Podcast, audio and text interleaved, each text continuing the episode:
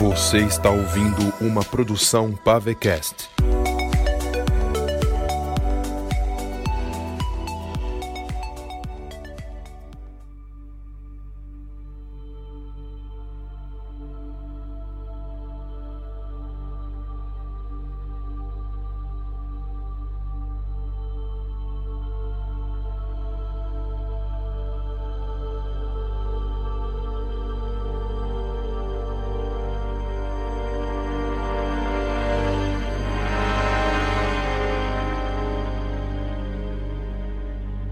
Me lembro de quando eu era um jovem garoto, aprendendo as lições que a vida nos oferece, com os olhos pregados em livros e compreendendo o valor de um cavaleiro. E para que eu tivesse a sabedoria de manusear uma espada, era preciso a bondade e a humildade. Durante os anos, treinando tais valores com meu pai, encerrávamos o dia em casa em frente às chamas de uma fogueira. Era um dos momentos mais incríveis pois o meu velho me contava histórias dos nossos antecessores, histórias do pai dele, meu avô, e do pai do pai dele, até nossos ancestrais. Ah, como essas histórias me envolviam, sobre como todos eles se aventuravam por Naratawan, terras gélidas, desertos quentes, arquipélagos tempestuosos, belas colinas e as montanhas mais altas em busca da ordem e proteção do nosso mundo, em busca de manter a lei que um cavaleiro defende como honra. Tais histórias me faziam ter orgulho de vestir o brasão de nossa casa. Em nosso brasão, o símbolo era um coiote. O motivo? Bem, meu pai me dizia que os coiotes podiam formar matilhas e unir suas forças. Portanto, mesmo que o coiote estivesse sozinho, ele podia confrontar a natureza e superar um dia de cada vez sob sua própria glória. Assim surgiu a minha casa, minha família, os Brandon, os Coiotes. Família e união, mas forte e preciso em solidão. E por mais que as histórias de nossa casa fossem formidáveis, eu sempre pedia a meu pai que recontasse a jornada de Goliath conhecido como o primeiro cavaleiro coiote e um dos três portadores das espadas de Iva, um dos três heróis da grande batalha que mudou o rumo de Naratawan. Goliath viveu há muitas e muitas gerações antes mesmo de meu tataravô, e de acordo com as lendas, ele era um homem que priorizava a ordem e a lei em prol dos naratauenses. Alguém justo, um sujeito de honra nomeado mais jovem cavaleiro aos 14 anos, pela Ordem dos Cavaleiros de Naratawan. Desde jovem, era habilidoso, talentoso e corajoso. Ele inspirava.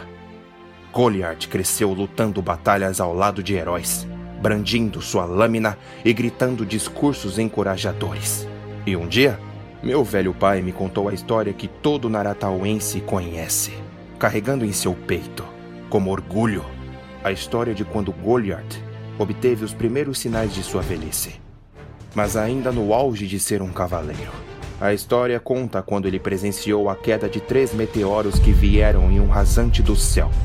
Os três impactos ocorreram em pontos diferentes do reino, a quilômetros um do outro. E em uma delas, Goliath estava próximo. Quando o cavaleiro se aproximou da enorme cratera, ele viu um sinal vermelho de luz uma luz bruxuleante por entre a fumaça, mas que crescia diante de seus olhos. Goliath desceu pela lateral da cratera e se aproximou da luz. Então, ele viu uma espada fincada na rocha, com uma lâmina de prata reluzente e um cabo ornamentado com fios dourados. No botão do cabo, na ponta, havia uma pedra vermelha, um rubi, cujo responsável pela forte luz que refletia em direção aos seus olhos. Goliath ficou tão encantado que ele olhou para o céu e sentiu o toque da mãe de Naratawan. Ele envolveu seus dedos ao redor do cabo e a luz se intensificou ainda mais, com um vermelho tão incrível que seu corpo foi mergulhado na glória. Ele ouviu o cântico de Iva sobre três espadas e doze dragões. Um cântico de uma história que havia acontecido antes mesmo da queda daquelas espadas. A melodia ditava que antes da criação do mundo de Naratawan havia somente o vazio, E nesse vazio habitava uma linda mulher de cabelos compridos e face que definia a beleza, cujo nome era Iva, uma doce e carinhosa entidade que cantava melodias eternas pelo reverberar do vazio.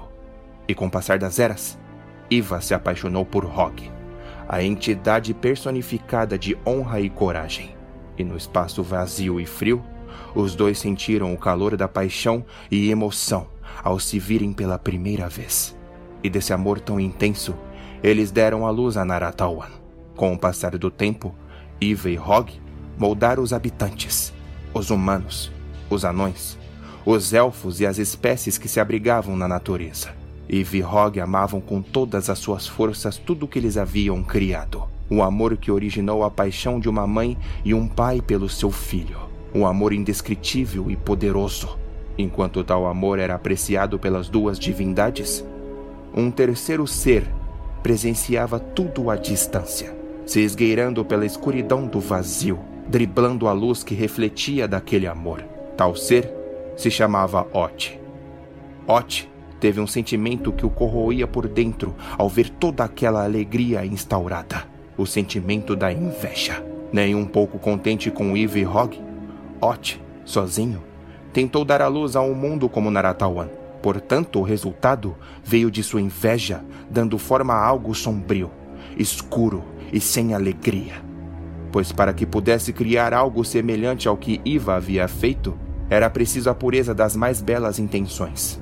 Ot, se sentindo impotente diante de sua falha, ele decidiu criar uma falsa e manipuladora amizade com Iva e Hog bajulando-os com palavras doces, com intenções de gerar confiança e ser autorizado a se aproximar daquele belo mundinho que eles haviam criado. E Verhog, com o passar das eras, criaram tal vínculo com um ser invejoso e em total inocência. Eles permitiram que Ot se aproximasse para ver de perto seus filhos, as suas crias.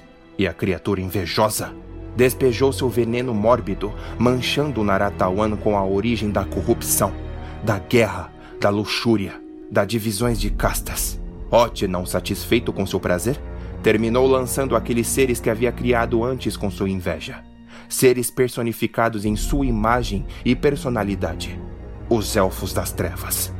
Ot lançou seus seres nas profundezas de Naratawan, próximo ao coração daquele mundo, para que pudessem escalar e se desenterrarem, vindo para a superfície em busca de dominar aquele mundo.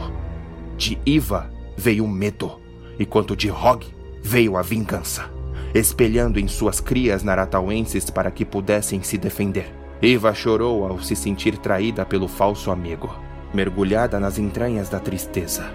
E Hog Furioso, prometeu a Ot que suas ações seriam refletidas contra ele próprio. Prometia ao invejoso que os Naratauenses brandiriam suas espadas contra os invasores. Portanto, Ot sabia que antes mesmo de ter lançado os Elfos das Trevas, os próprios Naratauenses seriam afetados pelo seu veneno de raiva e luxúria. Os dias se passaram e Hog e Iva viram que a raça dos homens duelava contra si mesmos em busca do poder individual. Elfos sofriam pelo preconceito, tendo de se esconder contra a fúria de seus irmãos de cria. Os anões foram personificados como criminosos e destruidores.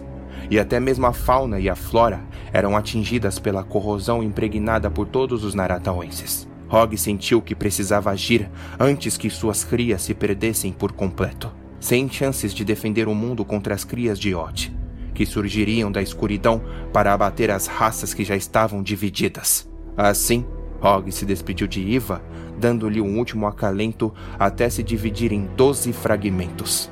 Os doze fragmentos se foram em direção a Naratawan, vindo do céu até cair sobre o reino. E assim, os doze pedaços se tornaram em dragões. Os dragões viveriam por Naratawan e mundos além daquele, em busca de se tornarem guardiões e protetores da natureza. E quando viessem, seria para confrontar o veneno de Ot e qualquer impunidade criada pelos próprios Naratauenses. Portanto, Iva, diferente de seu amado Hog, ainda havia potencial nos humanos, elfos e anões. E sozinha no vazio, com todo o seu amor, ela forjou três espadas. Cada espada seria lançada para um merecedor, um líder diferente. E foi então que Goliath abriu os olhos e observou aquela espada que estava em suas mãos. O cavaleiro puxou a lâmina da rocha e a ergueu sob a cratera. Iva, sua criadora, sussurrou em sua mente o nome da bela lâmina: Rubi. A segunda espada havia caído perante Yont, o nortenho. Portanto, a sua única diferença com a de Rubi era que no botão do cabo havia uma pedra verde que abrigava uma luz de mesma cor, esmeralda. E a terceira e última espada possuía em seu botão a pedra que abrigava a luz azul, safira, dada à elfa Matri. Assim, Iva deu aos três heróis a missão de unir os naratauenses em suas lideranças para que juntos inibissem o veneno que Ot havia lançado contra eles para combater o mal em Naratawan. Goliath, Yont e Matri se encontraram após o recebimento de suas espadas e juntos, de forma árdua, uniram todos os naratauenses, lançando suas diferenças de lado e lutaram contra os elfos das trevas que vieram de debaixo da terra. E com as três espadas unidas, Iva deu um poder aos três heróis, um presente, onde somente juntos, unindo as três espadas, eles poderiam controlar os doze dragões com a magia das pedras Rubi, Esmeralda e Safira, aliando-se a eles.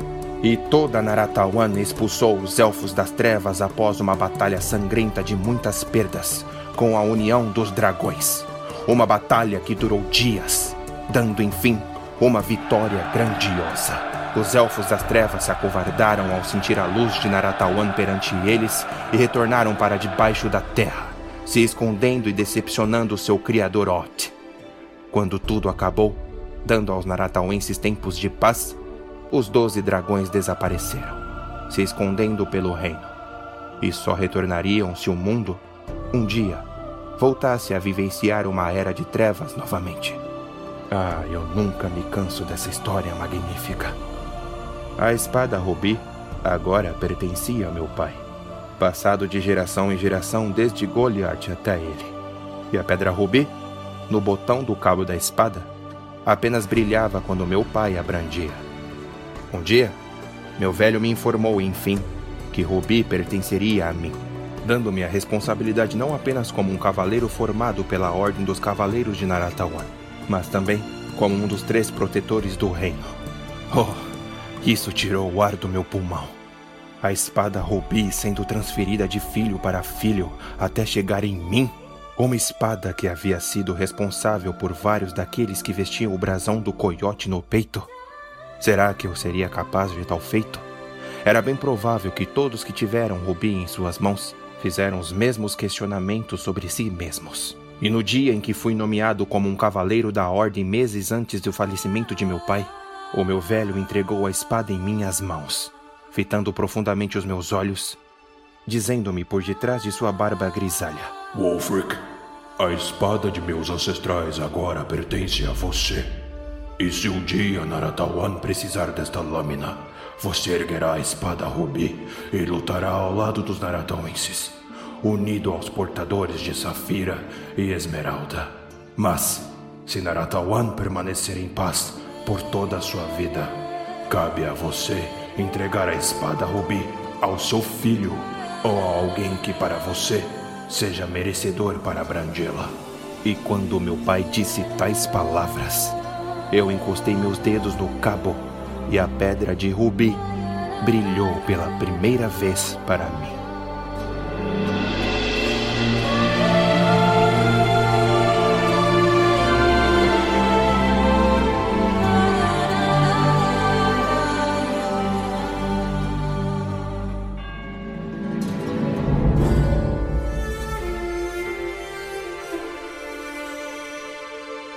As Crônicas de Naratawan e o Dragão Branco.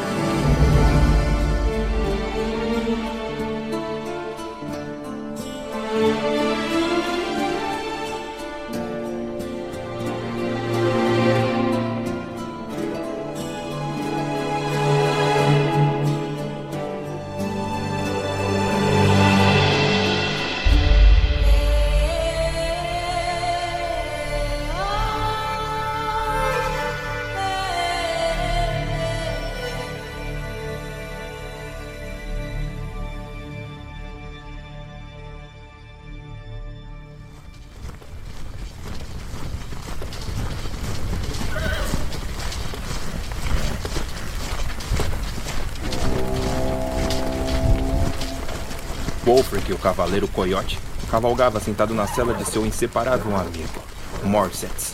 Em suas costas jazia o escudo com o símbolo da capital de Naratawan, a cidade de Morad. Em sua cintura, guardada em uma bainha de couro leve, estava sua espada de herança. Ruby, o coiote vestia a armadura real, com entalhes ornamentados a ouro, representada pelo rei. Em suas costas esvoaçava imponentemente uma capa vermelha. Em volta de sua cabeça, vestiu o elmo de prata de desenhos dourados. Ao seu lado, cavalgando impacientemente, estava o capitão Eccles, vestido com a mesma armadura, portanto, com o elmo ainda mais suntuoso, representando sua liderança por entre os que marchavam. E atrás deles, um exército de cinco mil homens, lado a lado, marchavam organizadamente. Na primeira linha, vinham os cavaleiros montados em suas celas. Logo atrás, a infantaria com lanças e escudos. Por último, os arqueiros. O exército de Morad parou sua marcha quando Eccles ergueu um punho fechado. Todos se aquietaram, aguardando novas ordens. Orgulhosos com o brasão das fênix em seus estandartes e armaduras ostentosas.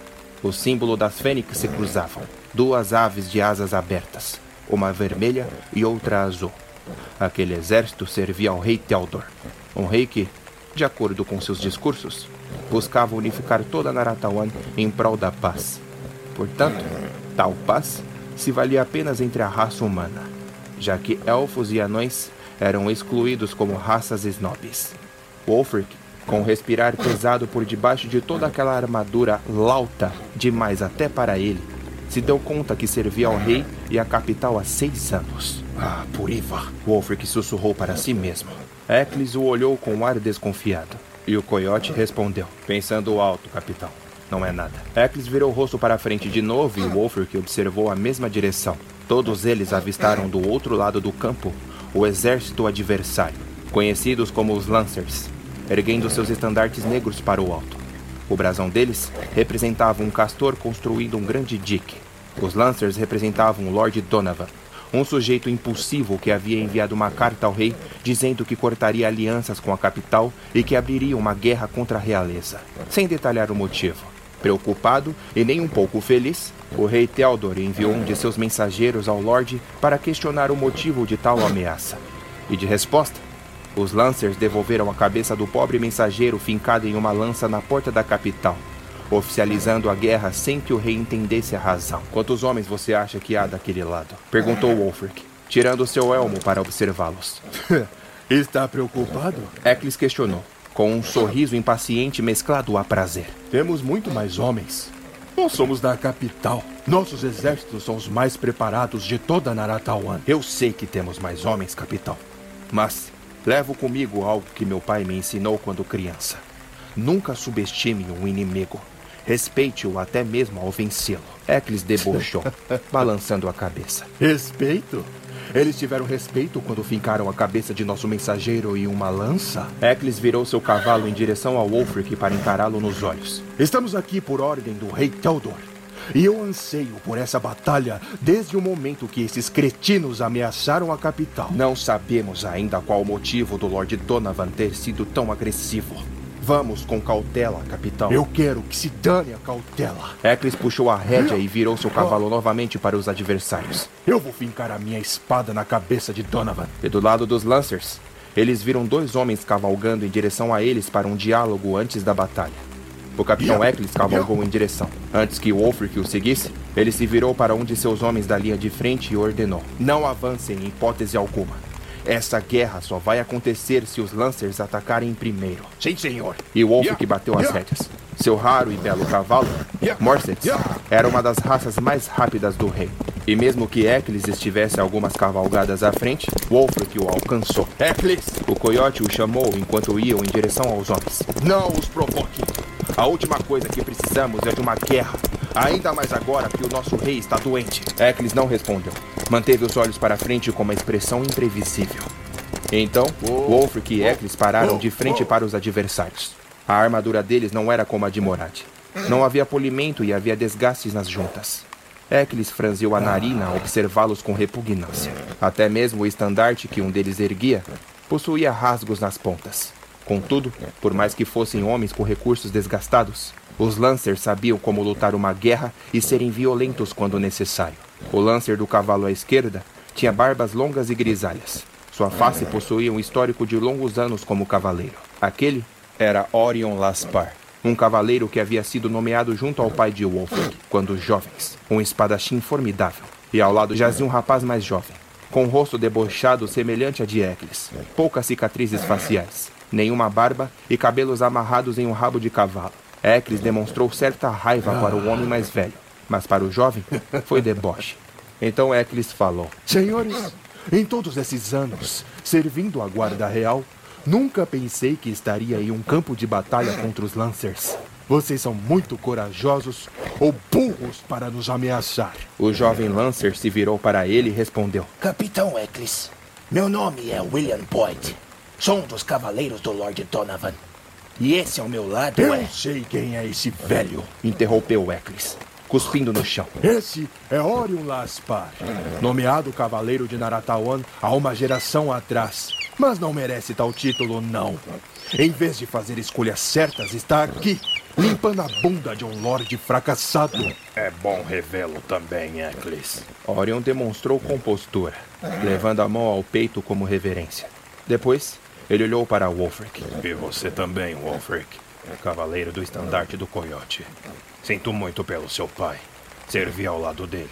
Um grande cavaleiro. Obrigado, Orion, respondeu Wolfric. Ele se foi há oito anos atrás. Meu pai falou muito sobre você. Vocês vão se beijar agora? Questionou Eccles, impacientemente. Depois se virou para o jovem William. Escuta, rapaz. Seu Lorde nos enviou uma carta. Sem motivo algum ameaçou a capital. Depois, enviamos um jovem mensageiro até o seu castelo em busca de entender os motivos de tanta fúria vinda de Donovan. E bem, vocês devolveram a cabeça dele fincada em uma lança. E nós? Eccles apontou para o seu exército com orgulho. Trouxemos cinco mil homens até suas terras para perguntar, pessoalmente, o motivo de tanta raiva indevida. William ia começar a falar quando Orion ergueu a mão enluvada para que ele se mantivesse calado, respondendo. O rei Theodor se diz como o homem da unificação e da igualdade. Meu Lord Donovan já prontificou seus exércitos para ajudar as tropas do rei diversas vezes, com vontade de servir a capital de Morad. No entanto, aqui vai o motivo de tanto ódio.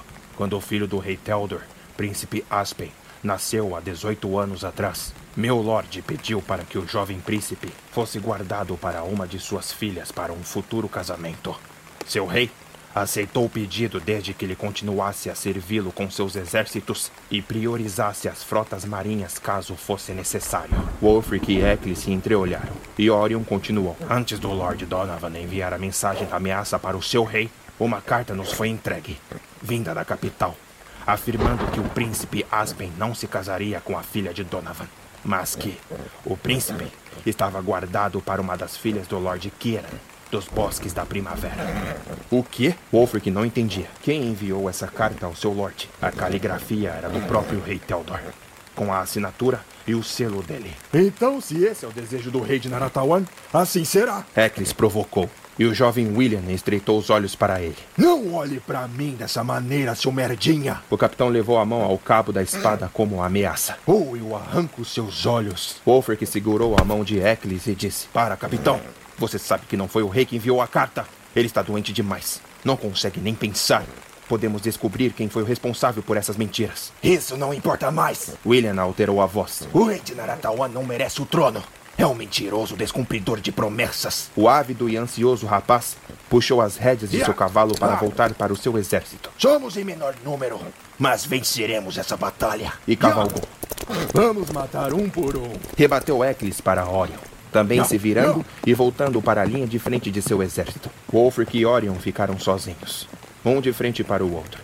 Ambos não queriam tal conflito.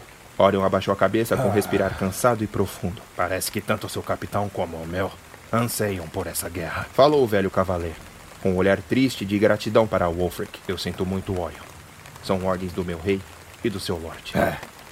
Ambos no conforto de suas casas enquanto estamos aqui, na lama, prestes a sangrar por eles. Orion olhou para a espada de Wolfric, que estava na bainha em sua cintura, observando a pedra de rubi no botão do cabo. A última vez que vi essa espada, Seu pai a manuseava com grandes habilidades. Wolfric olhou para Ruby em sua bainha e abriu um sutil sorriso. Meu pai a confiou para mim. Depois olhou para Orion com respeito. Ah, espero não encontrá-lo no campo de batalha, Sor. Orion assinou com a cabeça e ambos deram as costas, cavalgando de volta para suas posições.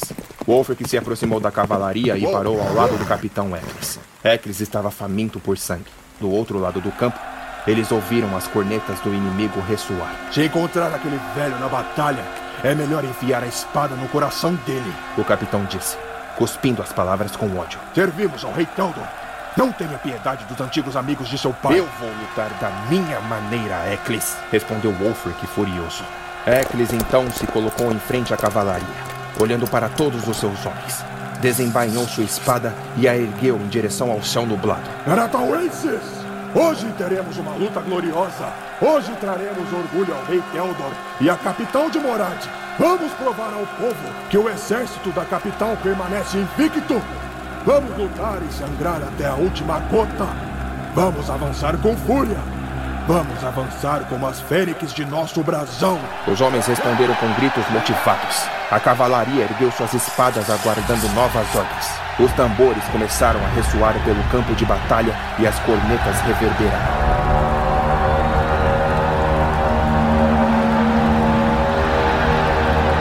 Wolfric vestiu seu olhar, enrijecendo sua mandíbula preocupado. Ele envolveu seus dedos ao redor do cabo de rubi e a pedra vermelha se acendeu.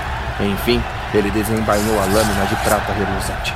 Com o seu braço esquerdo, puxou o escudo de suas costas e o posicionou para a frente. Droga! murmurou o coiote para si mesmo. Tudo isso por causa de um casamento que nem vai acontecer. Cavalaria! Cavalaria! Vamos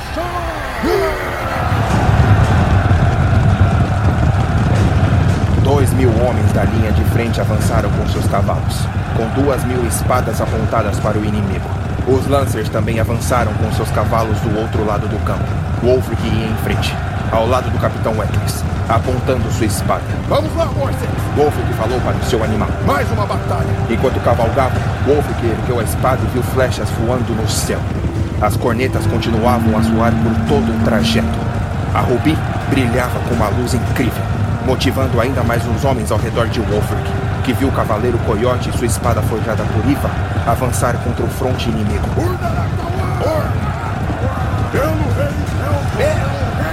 Wolfric sentiu o peito vibrar com o trotar de dois mil cavalos. Seu coração batia com o ritmo da galopada. Ele rangeu os dentes e endureceu as mandíbulas, pronto para colidir. Os Lancers se aproximavam cada vez mais, como uma onda de metal e carne. Te prepara, Moisés! Gritou Wolfric para o animal. E a colisão foi estrondosa. Metal contra metal, espadas contra espadas, escudos contra escudos, jogando homens e cavalos para todos os lados. Lanças perfuravam o peito dos soldados, lâminas cortavam ombros e pescoços, flechas caíam do céu, atingindo crânios, ombros, pernas e braços. Wolfric continuava a cavalgar, zigue-zagueando por entre a multidão. Decapitou a cabeça de um Lancer quando ele se levantava após cair de sua cela. Depois o coiote se defendeu de um disparo de flecha com o escudo em frente. Girou a espada rubi entre os dedos e atingiu um segundo inimigo ao atravessar o gume de sua lâmina com um corte bruto. Enquanto cavalgava, o Wolf se preocupava com Mortens. O animal parecia estressado e com medo. O coiote decidiu poupá-lo e desceu da cena, pisando com suas botas em lama e sangue. Sai daqui, Mortens! E bateu no animal para que fugisse.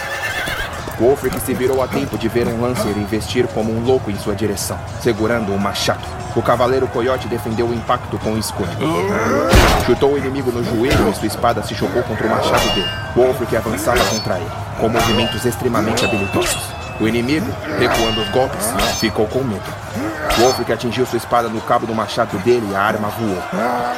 Quando apontou o Rubi no peito dele para finalizá-lo, um cavalo qualquer terminou o trabalho, atropelando o sujeito e o fazendo desaparecer na confusão. O coiote observou todas as direções, procurando por algum aliado que precisasse de sua ajuda. Avistou dois de seus homens perdendo um combate. Wolfric correu até eles e espetou a lâmina da rubi na coxa de um dos inimigos. Wolfric se virou para ajudar o segundo aliado, mas o sujeito já estava sem a cabeça. O coiote ajudou o primeiro parceiro a se levantar do chão e gritou em seu ouvido: Una todos os homens! Vamos erguer uma parede de escudos. E antes que o homem pudesse ir para realizar as ordens dele, uma flecha surgiu do céu e o atingiu na cabeça.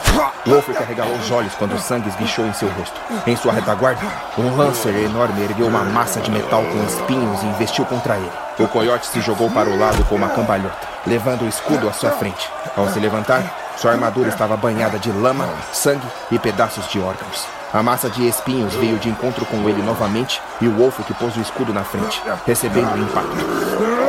O coiote recuou um passo para trás, girou no próprio eixo e atingiu a ponta de rubi no ombro do grandão, furando a carne com precisão. O homem deixou seu escudo cair, mas agarrou a massa de espinhos com ódio e aplicou de novo contra o Wolf. O coiote desviou a cabeça para trás ao sentir o vulto em seus cabelos compridos. Ele girou Rubi e cortou o braço dele fora. A massa caiu junto para o chão com os dedos envoltos do cabo, e Wolfric o finalizou ao decapitá-lo com um só movimento. Ele olhou para a pedra de rubi que iluminava no botão do cabo e ergueu a espada para cima, dando um sinal para que todos os aliados o avistassem. O coiote se virou e avistou uma chuva de flechas caindo em sua posição. Wolfric ficou sob um joelho, erguendo seu escudo para o alto. As centenas de flechas penetraram inimigos e aliados ao seu redor. Alguns se defendiam, outros tiveram sorte de não serem atingidos. O coiote se levantou e continuou, pisando em braços, cabeças, órgãos, poças de lamas e sangue. De repente, levou uma pancada aleatória na lateral do ângulo amassando o metal e cortando seu supercílio. Ele praguejou, cambaleando e tirando o elmo da cabeça. Um rastro agressivo de sangue escorreu pelo seu olho esquerdo, atrapalhando sua visão contra quem quer que tivesse atingido ele. Teve de fechar o olho esquerdo e manteve o direito aberto. Avistou o responsável pela pancada em seu elmo e viu que o sujeito carregava um martelo. Gritou o Lancer. Wolf que largou o escudo no chão e segurou a espada com as duas mãos. Sua visão estava comprometida. Então usaria as duas mãos para a espada. Mesmo que fosse perigoso sem algo para lhe defender, seus golpes eram bem mais rápidos com as duas mãos no cabo. O coiote e o inimigo andaram em círculos, analisando o momento certo para estocar um ao outro. O Lancer levantou o martelo e desceu contra ele. Wolf que deu uma cambalhota e simultaneamente cortou a panturrilha esquerda do sujeito. O homem sentiu o sangue escorrer até seu tornozelo e se apoiou no próprio martelo. Wolf que viu uma brecha para finalizá-lo e correu para terminar o trabalho. Mas um segundo martelo atingiu no peito de sua armadura e ele voou de costas contra o chão. Sentiu a vista turva e teve vontade de vomitar. Ao se virar, avistou o segundo inimigo, com um martelo semelhante ao do primeiro. O adversário deu a mão para o da panturrilha cortado e o ajudou a se levantar. Em seguida, os dois encararam Wolfric. Um caminhou para a esquerda e o outro para a direita, a fim de confundi-lo. O da direita avançou primeiro e o Wolfric pôde se defender ao bater a lâmina de rubi contra o cabo do martelo dele. O gume atingiu os dedos dele, cortando-os e fazendo o martelo ir para o chão. O homem recuou com os dedos cortados. Por conta do sangue em seu olho esquerdo, Wolfric não avistou o segundo adversário se aproximar, levando uma martelada na costela e sentindo o metal da armadura envergar para dentro, apertando seu tronco. Graças à força do metal, suas costelas permaneceram intactas. Mas Wolfric deixou Rubir ir para o chão e caiu, tentando se recuperar. O brilho da espada se apagou imediatamente. Um terceiro Lancer surgiu e correu até Rubir. Ele pegou a espada do chão com intenções de roubá-la. Mas antes, se virou para Wolfric caído sob uma poça de lama, e ergueu a arma contra o próprio Dom. O coiote o chutou no joelho e o homem tropeçou. Wolf puxou a espada de volta para si e o brilho se acendeu. Ele se levantou, atingindo um soco no rosto do inimigo com a manopla de sua armadura e se abaixando quando o homem do martelo girou a arma, atingindo a cabeça do sujeito, quebrando-lhe o crânio. O coiote apontou Rubi em direção ao sujeito do martelo, que retirou a arma da cabeça de seu aliado para continuar a lutar. Wolf deu um impulso em direção a ele, pisando em um amontoado de corpos e ganhando altura. Ele saltou a tempo de atravessar a espada em sua barriga, girando a lâmina dentro dele, cortando os órgãos internos e retirando a arma. O martelo caiu da mão do sujeito e ele se ajoelhou morrendo. O inimigo, que havia perdido os dedos de uma das mãos, retornava segurando seu martelo com a outra. Ele mancava e gemia com as dores. E antes que se aproximasse de Wolfric, ele foi surpreendido quando o capitão Eccles surgiu do meio da muralha de corpos e cortou sua virilha com um golpe habilidoso, subindo a lâmina até a cintura e atravessando em direção à costela, desconstruindo todo o seu corpo até retirar a espada e o matá-lo de forma visceral. A espada de Eccles estava completamente vermelha de sangue. Vamos continuar, falou o capitão. Limpa esse rosto. Wolfric esfregou o braço esquerdo no supercílio. Sentia que o sangue não parava de escorrer. Eccles desabotoou a capa de seus próprios ombros e a jogou no chão. Se virou e matou mais um homem. O capitão sorria a cada golpe dado. E mesmo quando o adversário morria, ele continuava a estocá-lo com o rosto de prazer. Wolfric caminhou pelo campo de batalha, se arrastando pela dor. Segurava sua espada com muito pesar, atento aos seus arredores, pronto para qualquer inimigo. Os corpos começavam a se amontoar ao redor. Ele olhou para cima e viu mais uma chuva de flechas. Ele correu e se deslizou pelo chão até um corpo qualquer de um aliado, pondo-o em cima para se proteger. E as flechas vieram. Desculpe, Wolfric sussurrou para o cadáver. Depois que a última flecha caiu, ele se levantou. O lancer qualquer correu até ele, apontando uma lança com o estandarte do castor. Wolfric desviou a lança para o lado com o gume da lâmina e o inimigo veio de encontro com a ponta, acertando o coração. O sujeito regurgitou e espumou saliva com sangue, indo para o chão morto. O cavaleiro coiote retirou a espada do peito dele voltando a se concentrar nos arredores. Infantaria! Wolfric viu a infantaria naratauense se aproximando à sua esquerda e a infantaria inimiga à direita. Em seguida, ele achou o escudo de um cadáver aliado próximo aos seus pés, o pegou e o prendeu no braço esquerdo. Ele ouviu uma corneta e sabia o que significava. Correu em direção ao som. Escudo! Ele gritava, puxando seus homens. Parede de escudo! Parede de escudo! Ele ouviu Eccles gritar de algum lugar. Wolf que se embreou no meio dos seus soldados e todos eles se uniram, formando uma parede de escudos metálicos, se protegendo das saraivadas de flechas e tocadas de espadas, machados e lanças por de cima e nos lados. Os homens que se aglomeravam no centro da formação seguravam lanças, estocando os inimigos que se aproximavam do lado de fora, e todos juntos, amontoados, eles começaram a avançar contra os Lancers sem serem atingidos.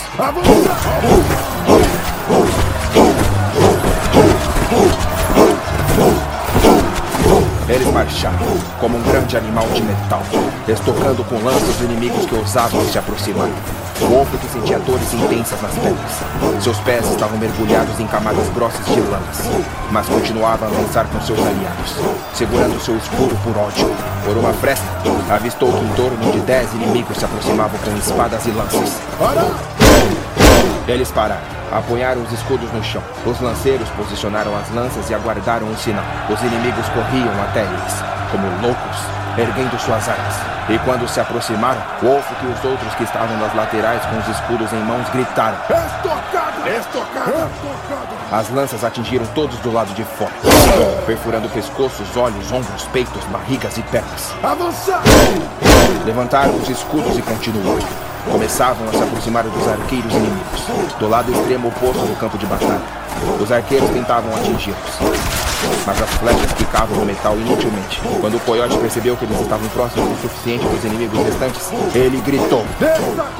Todos os homens se espalharam, flanqueando os arqueiros, cercando-os em um grande círculo sem saída. Os homens de Morad fecharam contra os arqueiros Lancers, espremendo-os e os perfurando. E quando o último arqueiro morreu, eles ergueram os braços em celebração. Wolf que se virou para trás, observando todo o campo que eles haviam atravessado, e viu que a vitória finalmente havia acontecido. Isso que eu chamo de vitória! O capitão Eccles falou.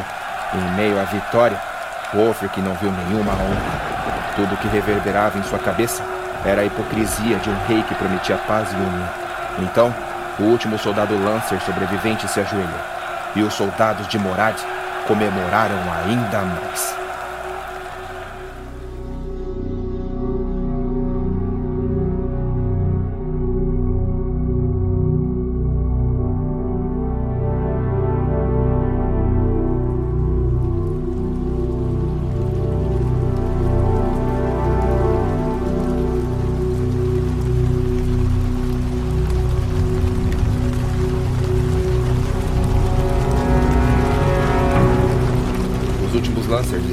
Ajoelhados lado a lado no campo de batalha, rodeados por cadáveres. E um dos prisioneiros era o velho Orion, empapado de sangue e os cabelos desgrenhados. Os homens de Morad apontavam suas espadas contra eles. Wolfric, após costurar o seu supercílio, pressionava o local com um pano molhado, observando o pobre e velho cavaleiro Orion com um pesar no peito. Alguns Lancers pediam misericórdia, mas o velho permanecia em silêncio, observando um canto qualquer, com a face rígida e aceitando sua morte. Agora teremos cabeças o bastante para devolver como resposta a Donovan. Zombou Eccles, se pondo ao lado do coiote com um cantil de vinho em uma das mãos. Não precisamos fazer isso. Wolfric rebateu. Podemos levá-los até o castelo de Donovan vivos. Donovan não vai ser mais problema. O faremos ir até Morad em seguida e ele pedirá desculpas ao rei. Isso é sério? O sorriso de Eccles desapareceu imediatamente. Eu perdi vários homens. Não vou deixar nenhum inimigo vivo em minha presença. Eles desistiram, Eccles. É capitão para você, Wolfric. Wolfric engoliu a fúria, encarando Eccles com desgosto e raiva. Eles desistiram.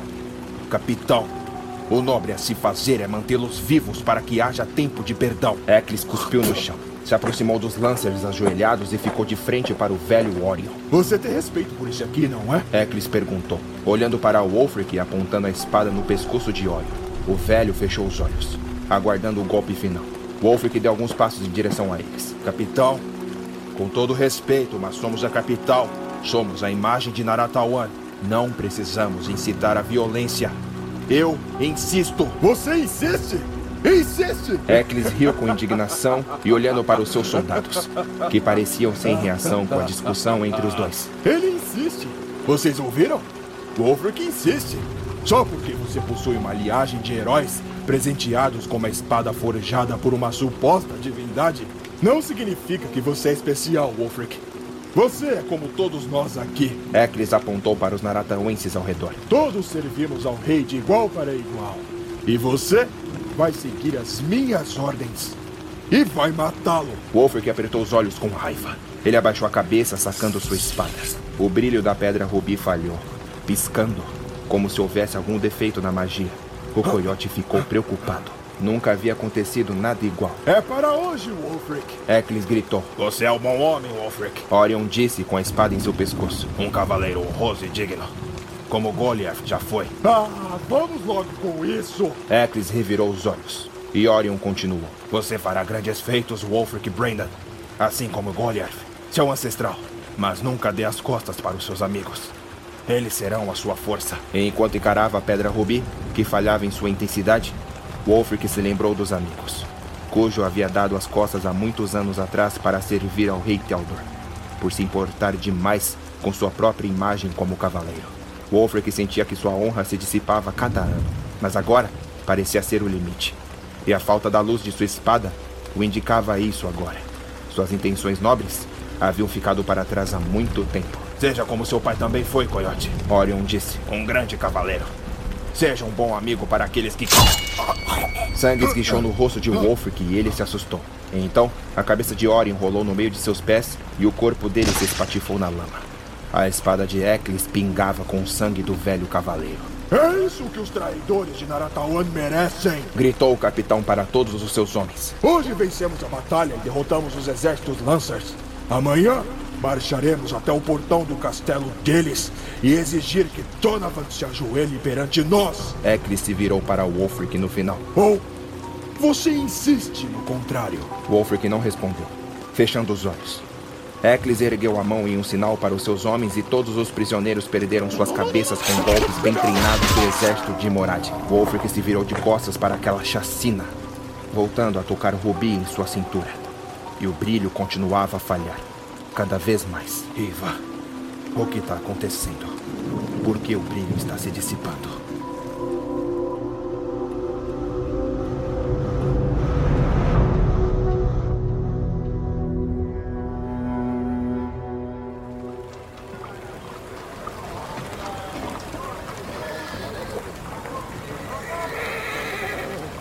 Ao anoitecer daquele mesmo dia, os soldados de Morad haviam erguido um grande acampamento, bem aonde a batalha havia acontecido mais cedo.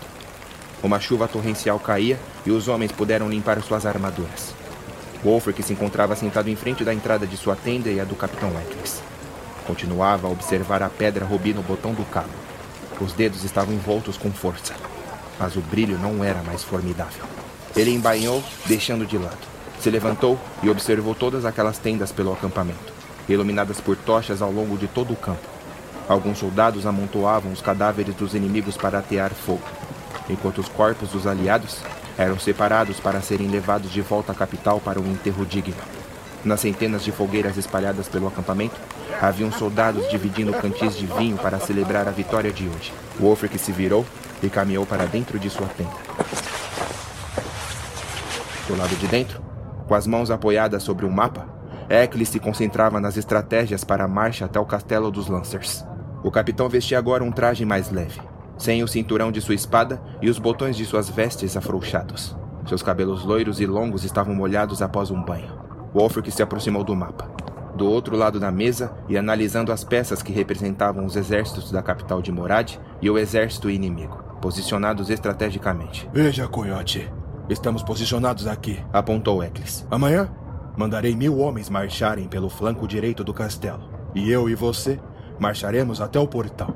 Se o Lord Donovan não autorizar nossa entrada, iremos distraí-los enquanto nossos homens invadem por trás e. O capitão se interrompeu quando percebeu que Wolfric o encarava com desgosto. Algum problema? Problema? Wolfric rebateu sarcasticamente. Por que eu teria um problema? Afinal, não temos reféns para avançar amanhã. Ao invés disso, só uma pilha de mortos prestes a queimar lá fora. E você queria que eu fizesse o quê? Queria que eu visse os meus conselhos. O coiote bateu o punho contra a mesa. Era uma guerra desnecessária. Se o rei estivesse aqui, veria o quão desnecessário foi nossas ações. E agora, estamos provocando algo completamente contraditório das palavras dele. Nós somos Naratauenses e lutamos por honra e glória. Lutamos por honra e pelo rei. Os homens que matamos hoje também eram Naratauenses, Eccles. Desde quando o povo da capital de Morad se intitulam como os únicos Naratauenses? Todos vivem em Naratawan, inclusive os Lancers. Essa guerra está acontecendo por um motivo pífio. Pífio? Ekri se indignou dando a volta na mesa e ficando de frente a ele. Matar um jovem mensageiro e colocar sua cabeça em uma lança na porta da capital é pífio para você, coiote? Você podia ter evitado essa morte do mensageiro ao invés de enviá-lo até Donovan. Ah, agora a culpa é minha por mandar alguém ir atrás de esclarecimentos. Bastávamos ter enviado outra carta questionando o motivo de tanto ódio vindo de Donovan. E hoje, ao invés de usar a sabedoria como um cavaleiro nomeado deve fazer, você usou a brutalidade como ferramenta ferramenta. Lord Donovan é um velho mimado que procurou por essa guerra. Está nervoso porque sua filha não se tornará rainha ao lado do príncipe Aspen. O rei Teldor nunca quebraria uma promessa. O cavaleiro Coyote respondeu. Não foi o rei que enviou uma carta dizendo que seu filho não se casaria com a filha do Lord Lancer. O rei entende de política. Isso deve ser obra do próprio filho, obra do príncipe. Está acusando o príncipe na minha presença, coiote? Eccles estreitou os olhos, fechando os punhos. Não seja tolo, seu imbecil! Você sabe melhor do que ninguém que o maior desejo de Aspen é que o rei Deltor morra logo, para que a coroa seja dele. Ele não se importa com o pai. Por que se importaria com o bem de Naratawa? Isso parece palavras de um traidor, Wolfric. Não. Um traidor não. Alguém são e preocupado com o futuro do reino. Alguém corajoso bastante para falar isso de voz alta. O príncipe Aspen deve ter escrito a carta, se passando como o próprio pai e enviando a Donovan. Pois não quer se casar com a filha de um Lancer, mas sim com alguém da escolha dele. Capitão! Um soldado entrou na tenda. Um mensageiro veio da capital de Morad. O homem parecia preocupado. Ele traz. traz notícias importantes. Wolfric e Eccles se entreolharam. Eccles fez um sinal para o soldado e o homem chamou o mensageiro do lado de fora. Em poucos segundos, o sujeito entrou na tenda, molhado pela chuva e pela lama com vestes bem trajadas e uma capa branca nas costas. Ele fez uma reverência aos dois, mas parecia amedrontado com a mensagem que trazia. Capitão, Heckles Norton. Cumprimentou. Sir Wolfric Brandon. Eu. Eu vim até aqui. Cavalguei durante três dias para chegar o mais rápido possível. Fale logo! E... Qual mensagem nos traz? O homem se reergueu e engoliu em seco, procurando escolher as palavras com cuidado. Capitão Eccles, a capital de Morad foi atacada por um. por um dragão. Não. Wolfric reagiu sem acreditar. Não, não é possível. Um dragão? Sim, senhor. Um dragão branco como uma camada grossa de neve e olhos vermelhos como a pedra rubi de sua espada. Ele cuspia fogo de sua boca com chamas azuis. Muitas pessoas morreram. Isso que você está dizendo é muito sério, rapaz. Ekli se aproximou do mensageiro, pondo suas mãos nos ombros dele. Os dragões hibernam desde a grande batalha contra os Elfos das Trevas. Há eras atrás. Isso não é possível. Mas esse dragão branco despertou, senhor. Continuou o mensageiro lacrimejando seus olhos. E atacou com toda fúria a capital de Morad. Como se estivesse faminto por morte. Os arqueiros tentaram derrubá-lo. Mas mesmo com todo aquele tamanho, o lagarto alado era rápido como uma águia. O dragão parecia querer procurar por algo. O animal rugia de raiva e. parecia estar. Chorando. Chorando? Wolfric ergueu a sobrancelha pensando no assunto sem compreender. Ah, nada disso faz sentido. Eccles se virou para Wolfric, se recostando na mesa do mapa. De acordo com as lendas, os dragões são fragmentos de Hog, o pai de Naratawan. Por que o dragão atacaria os habitantes do nosso mundo? Eles estão aqui para nos proteger contra Ot e os Elfos das Trevas. Não sabemos o motivo, Sor. O mensageiro falou. Não sabemos se os outros dragões também despertaram, como um aviso de retorno de Ot ou dos Elfos das Trevas. Mas se for isso, temos que nos preparar. Como iremos nos preparar se um dos doze guardiões de Naratawan também nos ataca? Por mais que seja um fragmento de Hog, Ainda é um dragão, Eccles. Wolfric disse. E o dragão não o atacou por qualquer motivo. E Wolfric se virou para o mensageiro. Você disse que ele parecia chorar e procurar por algo enquanto sobrevoava a capital. Isso deve ser algum tipo de aviso. Um aviso? Eccles encarou Wolfric com certa raiva. Avisar matando Naratauenses? Sor! O mensageiro continuou. O rei Terrodor viu o ataque de seu quarto na torre. E depois que o dragão partiu, a doença dele piorou. Ele viu o lado leste de Morad queimar. Isso o afetou e agora está prestes a morrer. Wolfric ficou em silêncio ouvindo cada palavra com muita atenção. O príncipe Aspen, filho do rei, ordenou que eu viesse até aqui e o levasse de volta a Sir Wolfric. Ele ordena sua presença. O príncipe quer que eu retorne para a capital. O mensageiro respondeu com um aceno de cabeça. Estamos no meio de uma guerra. Eccles disse entre dentes. Wolfric não pode voltar agora. Não foi você que disse que servimos ao rei? O coiote o rebateu. Depois se voltou ao mensageiro. E ele disse o porquê de eu voltar? O homem da visão disse que precisa de você. Respondeu. Então, o príncipe ordenou que você voltasse. O homem da visão era um sujeito que vivia em uma das 15 torres do castelo do rei. Um velho homem, cego, que dizia sentir as palavras de Iva, a mãe de Naratawan, tocar-lhe com sabedoria. Seu nome era Ugar. O rei Theodor e o príncipe Aspen acreditavam nas visões dele, pois havia tido presságios que salvaram a capital em diferentes momentos de seus reinados. Wolfric sentia que, se Ugar queria tanto falar com ele, era porque algo pior estava prestes a acontecer. E isso o envolvia de alguma forma. Muito bem, o coiote disse. Partirei hoje de volta à capital. Serão três longos dias de viagem. Se recomponha, rapaz, falou ao mensageiro. Fique e descanse. E Capitão Eccles? Ordens? São ordens. Tenha cautela e sabedoria antes de atacar o castelo de Donovan. Eccles abriu um meio sorriso de raiva e deboche. Guerra não se tem cautela. A sabedoria está em derrotar seu inimigo antes que ele te derrube. Wolfric o confrontou com o olhar uma última vez e se virou para a saída da tenda.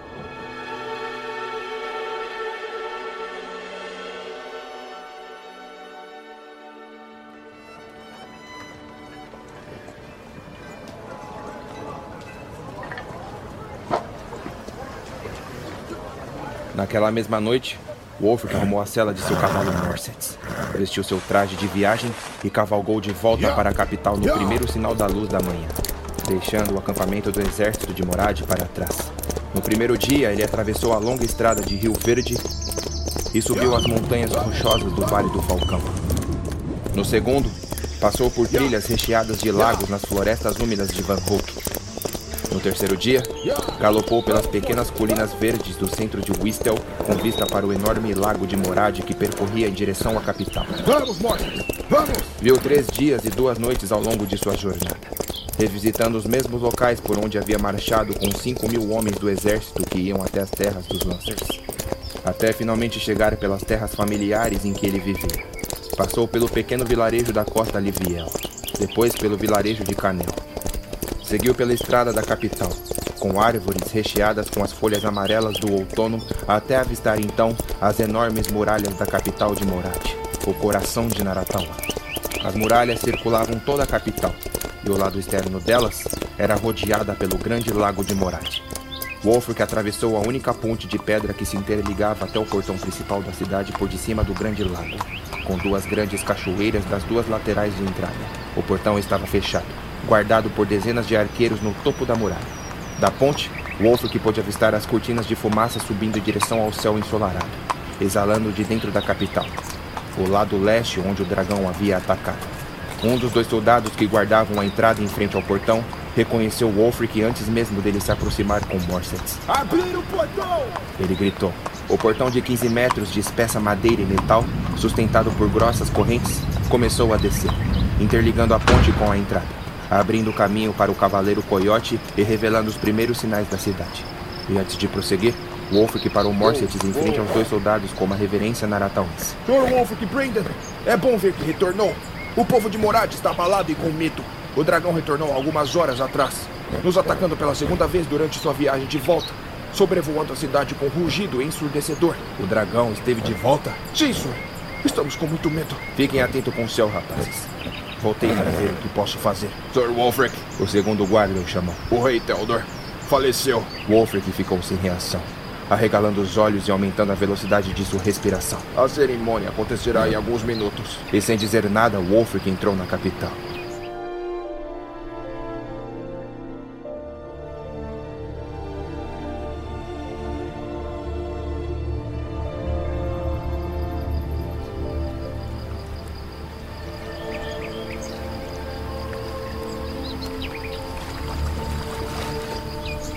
Coiote caminhou até a cerimônia, próximo ao rio que serpenteava ao redor do castelo do rei, até o lago que rodeava a capital do lado de fora, onde jazia uma linda cascata que descia para o lado externo da cidade em um terreno elevado. Havia centenas de pessoas, aguardando o evento ocorrer. Wolfric se esgueirou por entre alguns e ficou próximo à ponte de madeira do rio. Lá estava o príncipe Aspen, o novo futuro rei, com o rosto formado por uma sutil impaciência. Ele possuía cabelos curtos e dourados iguais ao de seu pai. Os olhos eram pequenos e verdes, mandíbulas rígidas e queixo quadrado. Era alto e esbelto, vestido com seu longo traje azul marinho de bordas brancas. Em seu peito jazia o símbolo do brasão da capital de Morad, as Fênix. Ao lado do príncipe estava sua irmã mais nova, a princesa Laure, com um longuíssimo vestido negro de bordões pratas e gola cinza. Os cabelos castanhos claros eram longos com cachos nas laterais e uma tiara de ouro formada por pétalas. A princesa, mesmo com a firmeza de sua seriedade inabalável e sem expressão, tinha os olhos úmidos e avermelhados. Seis cavaleiros da guarda real surgiram carregando o corpo do rei Theodor embrulhado em um belo pano vermelho com decorações. Os cavaleiros caminharam até a ponte de madeira e pousaram seu corpo em um belo barco polido. Fizeram uma reverência ao príncipe Aspen e à princesa Lauren e se posicionaram em seus devidos lugares. Um cavaleiro empurrou gentilmente o barco e o objeto seguiu pelo rio em direção à cascata. Um arqueiro vestido com uma túnica branca pegou seu arco ornado em ouro e posicionou uma flecha na corda. Pôs a ponta da flecha nas chamas de uma tocha ao seu lado, mirou para o alto, puxou a corda e soltou. A flecha voou com uma curva em direção ao barco e atingiu a lateral. O fogo se alastrou, se estendendo por toda a madeira e antes que queimasse por completo, o barco chegou aos limites do rio e caiu pela cortina d'água da cascata. E quando o príncipe fez um sinal com a cabeça para todos os presentes, os convidados se espalharam. Wolfric se desviou de algumas pessoas e se aproximou do príncipe Asper. Vossa Alteza, no salão do trono. O príncipe o interrompeu com frieza, sem olhar para Wolfric, seguindo em frente.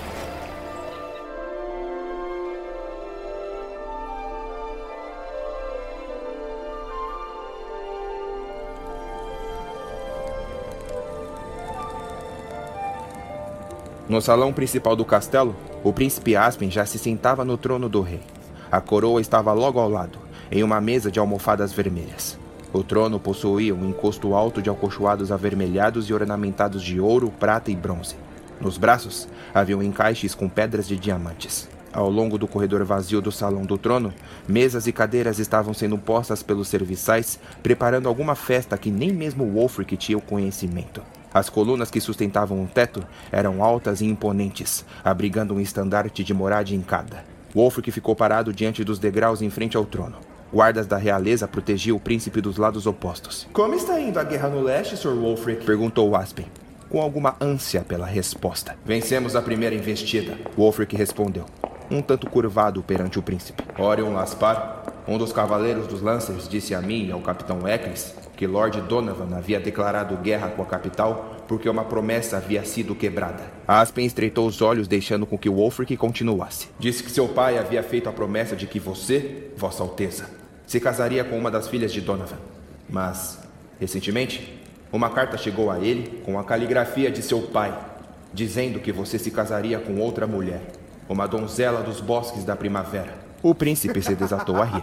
Pelas expressões de sua face, parecia ter esquecido que seu pai havia falecido em tão pouco tempo. Foi o que lhe disse? Lord Donovan incitou uma guerra por causa de um casamento. Wolfric ficou em silêncio. Isso não me surpreende. Vindo de um lord velho e sem deferência a seus homens. Um canalha perdido em seus próprios desejos languidos. Aspen se levantou do trono, caminhando com pose em direção ao Wolfric. Com todo respeito, Cavaleiro Coyote, mas eu não sei como obteve tal sucesso de manejar uma espada tão magnífica como o Ruby. Apontou para a bainha na cintura dele. Pergunto-me, como é se sentir benemerente a levar consigo uma das três lâminas forjadas pela entidade Iva? E ainda mais agora que um dragão de escamas brancas e olhos providos do inferno atacou nossa capital. Receio que é uma missão para você. Vossa Alteza, uma missão? O cavaleiro perguntou. De acordo com a lenda, as espadas Rubi, Esmeralda e Safira podem controlar os doze dragões. E veja! Uma dessas espadas está em sua bainha, bem aí em sua cintura. Talvez seja o motivo para que o Homem da Visão pedisse para que retornasse da guerra. Meu príncipe, retornei para a capital para ajudar o povo de Morat. Durante minha caminhada até a cerimônia da morte do rei, vi os corpos carbonizados casas destruídas no leste da capital. Fico e... feliz por voltar pensando em seu heroísmo, Sr. Wolfric. No entanto, quem lhe dirá o que fazer a partir daqui será o Homem da Visão. Aspen dizia tais palavras sem temor nenhum em relação ao dragão que atacara a capital duas vezes em um curto intervalo. De repente, ele se virou de costas com um caminhar pomposo e dizendo: Tenho muito o que fazer, Cavaleiro Coyote. Em alguns dias, minha futura esposa estará presente na capital, vindo dos bosques da primavera. Então faça o que tem que ser feito e deixe aquele dragão o mais longe possível de nossas terras. Wolfric se engasgou após ouvir o que Aspen havia acabado de revelar. Então era verdade. O príncipe havia usado da caligrafia de seu pai, com o selo e a assinatura do rei, para enfurecer os Lancers. Tantas pessoas na capital, amedrontadas com os tempos atuais, com a guerra, a vinda de um dragão e um rei que havia acabado de falecer por causa de um casamento. Tudo por uma festa suntuosa em busca de idolatria para o novo e futuro rei. Wolfric fechou seus olhos, abaixando a cabeça e sentindo um peso em seus ombros. E sussurrou para si mesmo: Você está quebrando Naratawan, Aspen.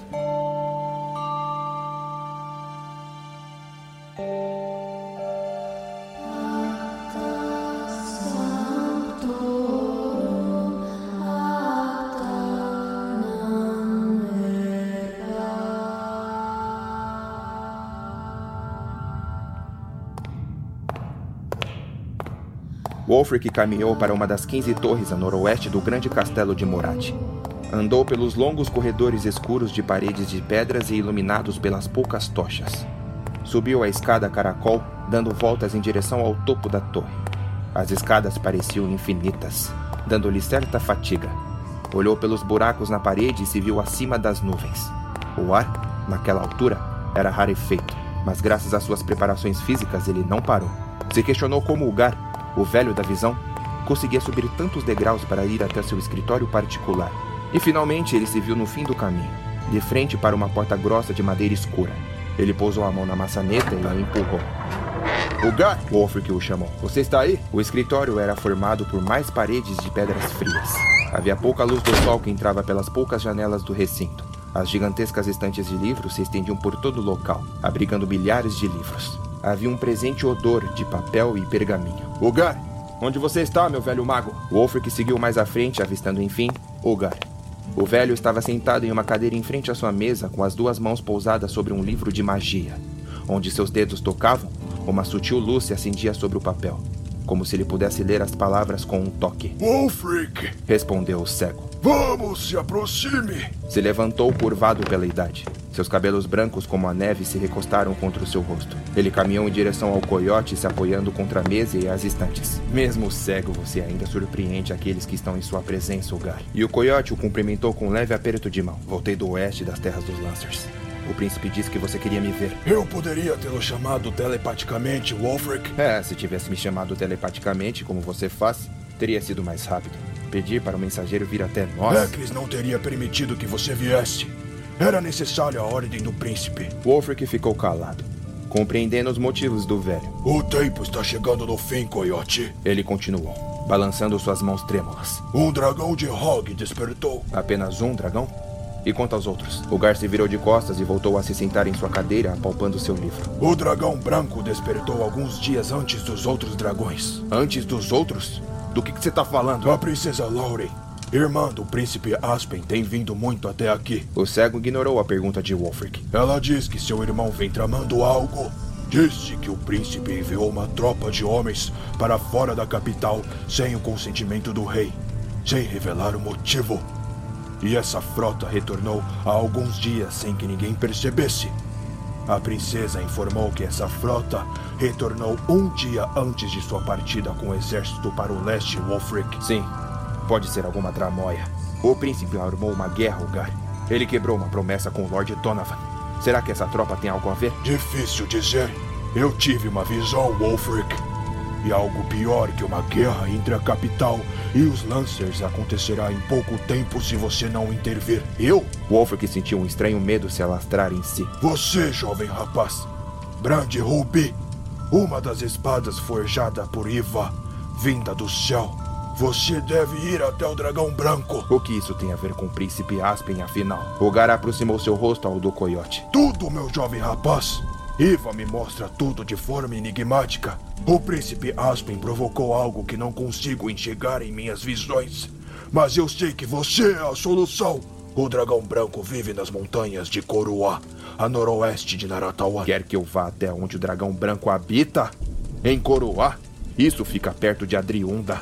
É muito longe, é do outro lado do reino. Exatamente, meu jovem rapaz. O dragão está vindo para a capital de tempos em tempos. Posso aguardá-lo aqui e impedir. Mas aqui não há respostas do que você precisa. O Gar insistiu. Aqui você só encontrará morte e caos. Em Coroá, você encontrará a resposta. O motivo pela qual os dragões estão voltando. Eu não posso, Gar.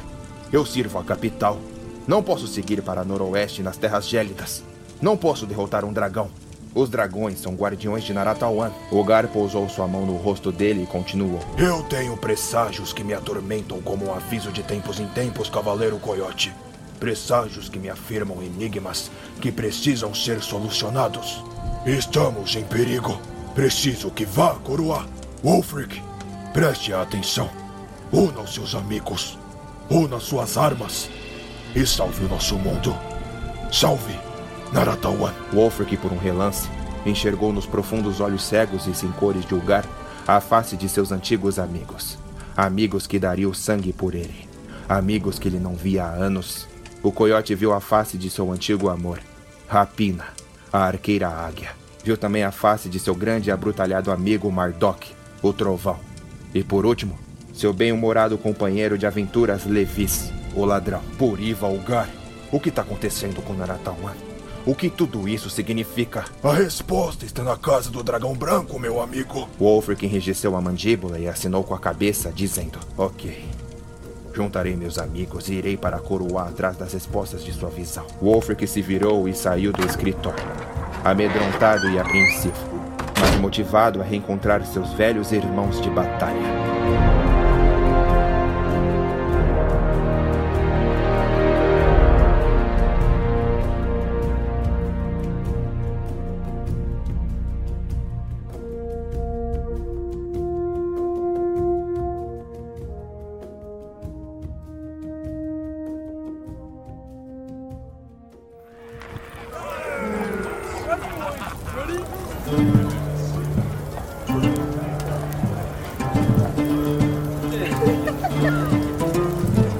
Arquipélagos de Koluga, a muitos quilômetros longe da costa mais próxima da capital de Naratawan, onde guerreiros e navegadores de barbas longas e trançadas, cabelos compridos e moicanos, tatuados por todo o corpo, abrutalhados e adaptados a climas tempestuosos, viviam os grandes Koluganos, homens fisicamente fortes e altos.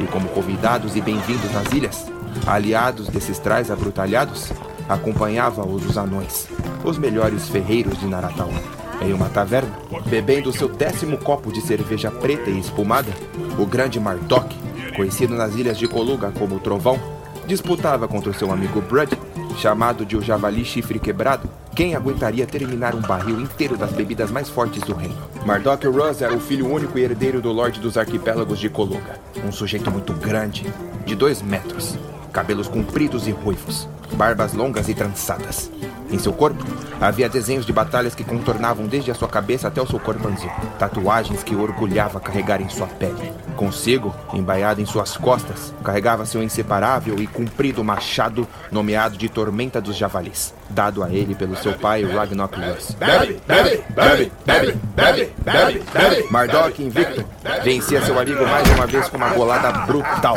Todos rios celebravam de forma que apenas os coluganos entendiam. Afinal, eram homens brutos que almejavam guerra como honra. Portanto, se unir em uma taverna ou em frente a uma fogueira para festejar suas brutalidades era algo que o seu povo mais admirava de sua própria cultura. Que merda! Praguejou Brud, limpando a boca suja de espuma de cerveja e batendo o punho contra a mesa. Ah, você é um buraco sem fundo, bosta! Mardok soltou uma gargalhada por debaixo de sua espessa barba. Precisa voltar a beber leite da teta da sua mãe para finalmente se tornar um homem de verdade. E aí então poderá voltar a beber comigo. Mardok zombou, socando o ombro do amigo. Outra rodada, Vila! Ergueu sua caneca de madeira. Você até pode beber mais do que eu, Mardok, mas em um campo de batalha, eu mato mais do que você. A última vez que estávamos em uma batalha, você estava tão bêbado que acidentalmente bateu com seu martelo no próprio elmo e ficou com ele preso na sua cabeça por dois dias.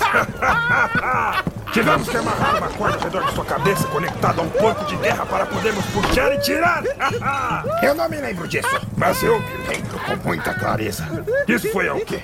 Uns quatro meses? Não foi, Born? Mardok perguntou ao anão que estava sentado ao seu lado. Três meses. Respondeu o anão. Foi na batalha lá nas Ilhas de Pedras Negras. Ilhas de Pedras Negras, sabia que era recente. Ah, que se dane. Brud espetou seu garfo no porco que crepitava acima do fogo e mastigou com vontade. Hum, e conta seu pai.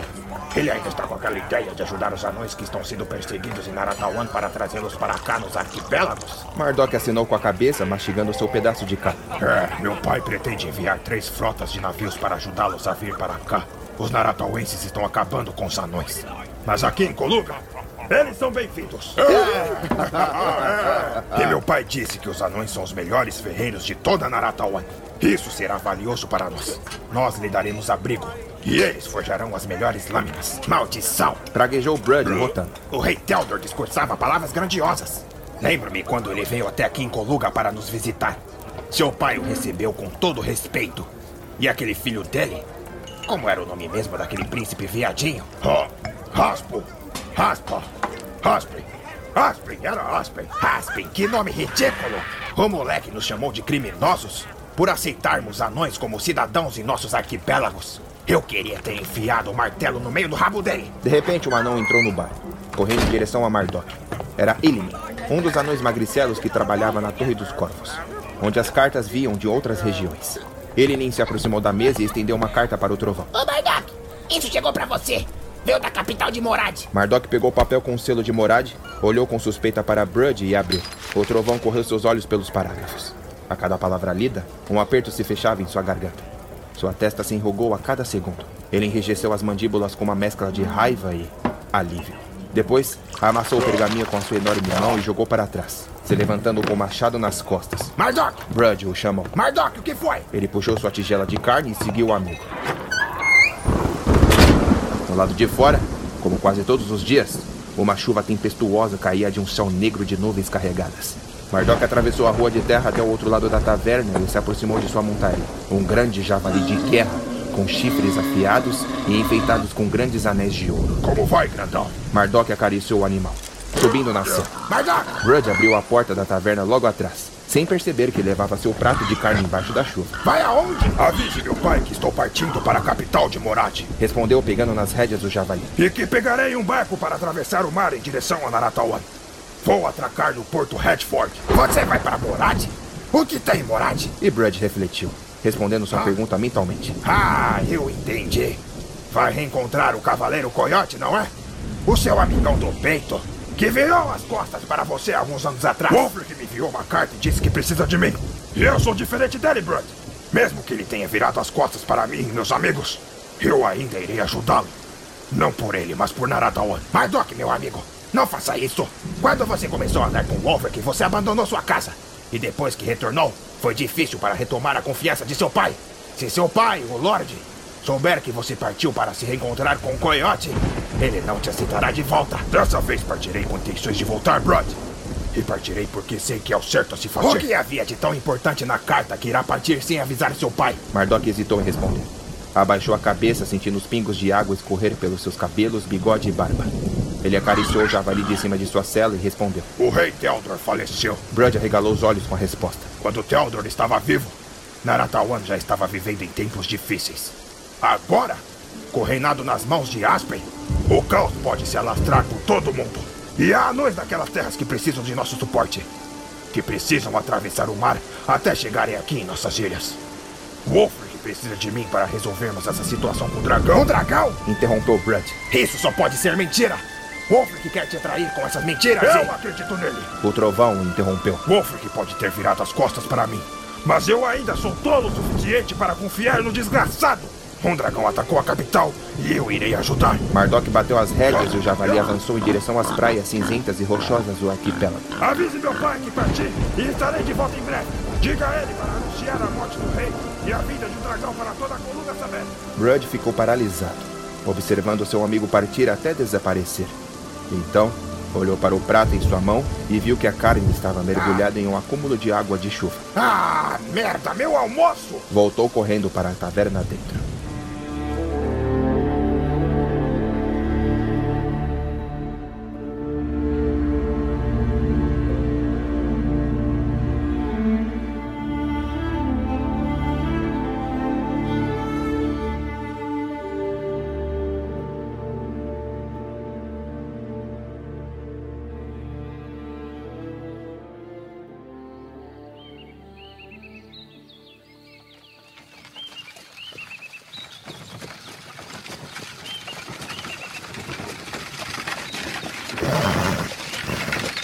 Guardas seguiam pelas estradas dos desertos do extremo sudoeste de Naratawan em uma carroça com uma jaula na traseira, em Argila, uma ilha paradisíaca e isolada, onde o sol escaldante se mantinha no céu o ano todo como um verão interminável. Um céu azul, como o oceano, e ausente de nuvens. O deserto escaldante abrigava uma fauna de lagartos, urubus, cobras venenosas e diversos outros tipos de animais de temperaturas elevadas. As vegetações eram rasas, com poucos cactos ao longo de toda aquela imensidão de areia. Os viajantes evitavam sair das estradas, já que podiam ser pegos de surpresa por vermes do tamanho de torres de castelos, que serpenteavam pelo subsolo fofo das areias. Na jaula traseira da carroça, um prisioneiro se encontrava com os tornozelos e os punhos acorrentados por algemas de grossas correntes. Era um sujeito de cabelos longos e castanhos, barba por fazer, com habilidades furtivas e gatunas. O corpo era magro, mas bem trabalhado, já que seu trabalho demandava um esforço físico para fugir das autoridades. Aquele que se encontrava preso e sendo levado por dois guardas qualquer era Levis, o ladrão. Levi sentia sede, com os lábios secos e rachados abaixo do sol, e o corpo grudando pelo suor. Ele viu que os dois guardas que o escoltavam tirou um contil de suas mochilas e trocaram goles de água. Ah, senhores! Levis os chamou de lá de trás. Senhores, que tal dividir um gole desse elixir maravilhoso e esplêndido? Os homens o ignoraram. Ah, bom, acredito que homens como vocês, que buscam atender à honra e às leis mais sábias de Naratawan, não ignorariam as necessidades de um pobre e fraco ladrão de moedas, não é mesmo? Ladrão de moedas? E um dos guardas com deboche. Você é um safado, pilantra, mau caráter e cheio de lábia. Não me engana. Levis começou a mover os punhos de forma habilidosa, confiante que conseguiria se soltar. Portanto, precisava de paciência e coragem, pois quanto mais movia seus punhos, mais a sua pele ardia por debaixo do metal das algemas. Levis tentava disfarçar os movimentos dos braços em suas costas. Ele não se subestimava, já que havia se soltado de algemas e cadeados 549 vezes, sem nunca falhar. Se conseguisse livrar os punhos, poderia bajular os guardas a ponto de soltá-lo e atacá-los para uma fuga de sucesso. Mas eu nunca prejudiquei ninguém, meus bons senhores. Continuou Levis. Sou apenas um pobre homem procurando por uma vida de luxo e riqueza. Aposto que vocês dois já tentaram buscar algum desejo ambicioso como o meu. Hum, foi tudo o que disseram. Vejam, vejam. Há uma semana estive naqueles oásis daqui de Galinota, no norte da ilha, em Norte Paraíso. E lá estive com as mais belas mulheres de todo o reino. Levis percebeu que os dois se entreolharam. Parecia ter fisgado a atenção deles. Precisava apenas mais um pouco de lábia. Enquanto isso, o ladrão continuava a mover os punhos das algemas. Paguei uma bela moça de cabelos morenos para se juntar a mim em uma noite particular. E ah, meus amigos, Que mulher incrível. Você entrou em Norte Paraíso, onde os ricaços de Naratawan vão para se embebedar. Um dos guardas parecia cético, mas havia fisgado a conversa do ladrão. E pagou a mulher com que dinheiro? Elas são caras. Ora, meu amigo, eu sou Levis, o ladrão. Eu achei que só fosse um ladrão de moedas. E eu sou, mas de moedas incríveis. Ah, aquela mulher fez coisas comigo que demorarei muito tempo para esquecer. Mas veja, no final, paguei a ela com tudo que tinha em meus bolsos. Graças aos meus furtos anteriores.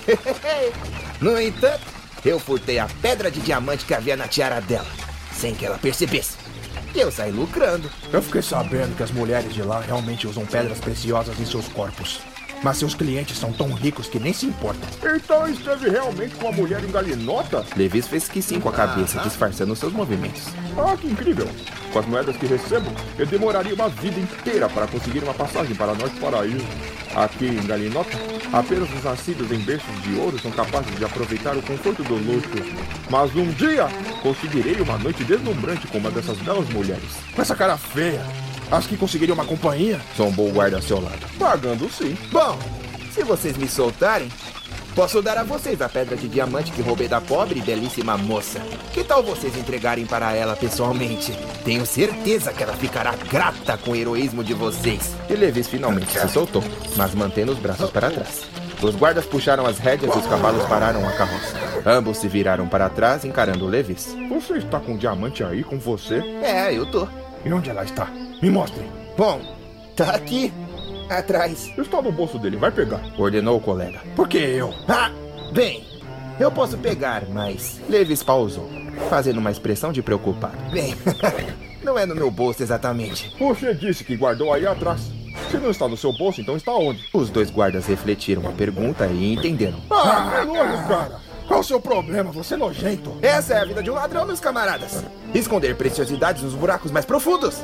Se vocês me soltarem, eu posso retirar Você e... tem uma faca aí? Perguntou o guarda para outro. Faca? Levis ergueu uma sobrancelha. Que isso, isso, rapaziada. Não precisa ser assim. Levi sabia que agora seria sua oportunidade. Já tinha tudo planejado. Quando abrissem a porta da jaula, atacariam nos pontos vitais. Em seguida, pegaria sua bolsa confiscada por eles e teria seus pertences e suas adagas de volta. Eu seguro ele enquanto você tira. Falou, entregando uma faca ao colega. O quê? Não, não, não, não, não, não, não, não, Eu não vou parar minha mão lá. E quando um deles encaixou a chave no cadeado, dois guardas vestidos com armaduras reluzentes da capital de Morad, montados em belos cavalos, chegaram pela estrada. Levi regalou os olhos preocupado. Olá, cavaleiros. Cumprimentou o guarda da capital. Este prisioneiro, qual o nome dele? E por que ele interessa? Rebateu. Pô, acho que você não percebeu que eu e meu amigo aqui somos da capital. Respondeu, apontando para o soldado ao seu lado. Estamos aqui por ordens de Wolfric Brandon, o Cavaleiro Coyote, autorizado pelo próprio príncipe Aspen. Levis não acreditou quando ouviu o nome de seu velho amigo Wolfric, com uma expressão chocada. Ele se aproximou das grades, segurando as barras com um rosto curioso. Wolfric,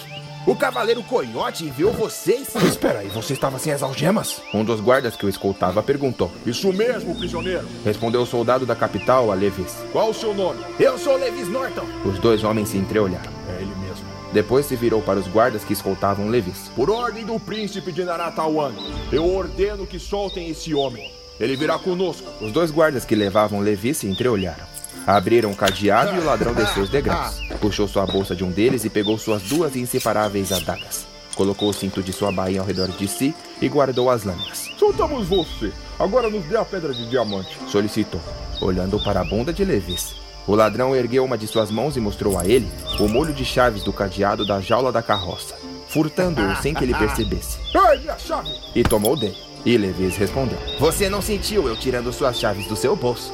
E provavelmente também não sentiu enquanto eu enfiava o diamante no seu buraquinho. E se virou caminhando em direção aos soldados da capital. O sujeito começou a pular, abrindo as pernas e se balançando, enquanto seu amigo o tentava acalmar. Levis riu disfarçadamente, sentindo o diamante guardado entre os dedos de seus pés dentro de sua bota. Idiotas. Levis sussurrou. O que o coiote quer comigo? Perguntou aos homens de Morad. Um dragão de escamas brancas atacou Morad e o Wolfric precisa de sua ajuda. Levis arregalou os olhos. Ah, eita, nós.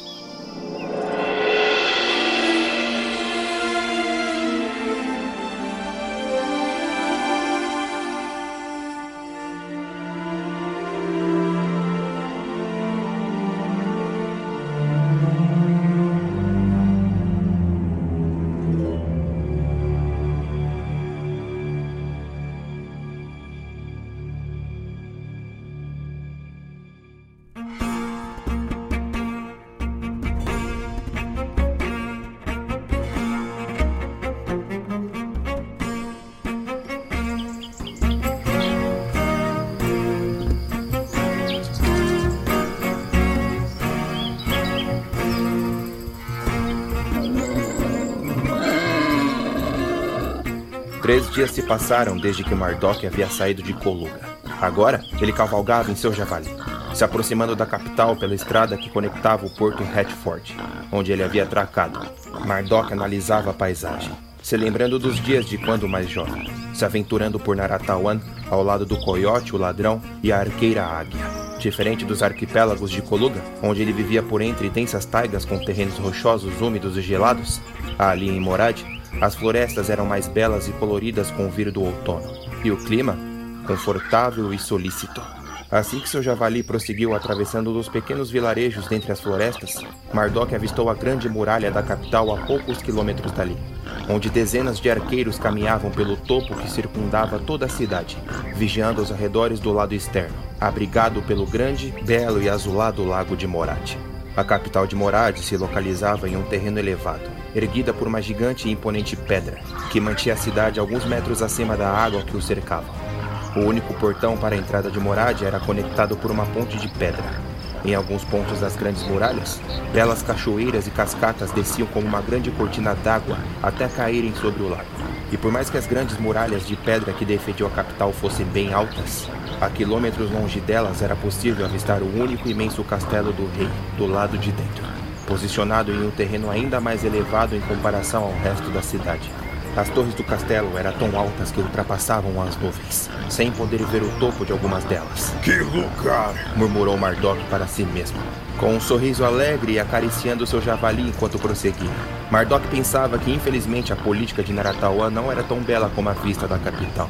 Por mais paradisíaco que fosse, tudo aquilo não passava de um disfarce perante as toxicidades impostas pelo homem perante os menos afortunados, como o preconceito contra os anões que Mardok e os coluganos tanto abominavam. A alguns passos em frente em seu javali, o trovão finalmente chegou até a ponte por de cima do lago e a atravessou, se aproximando do portão que se encontrava no meio de duas grandes cachoeiras que viam do topo da muralha. O portão se encontrava fechado.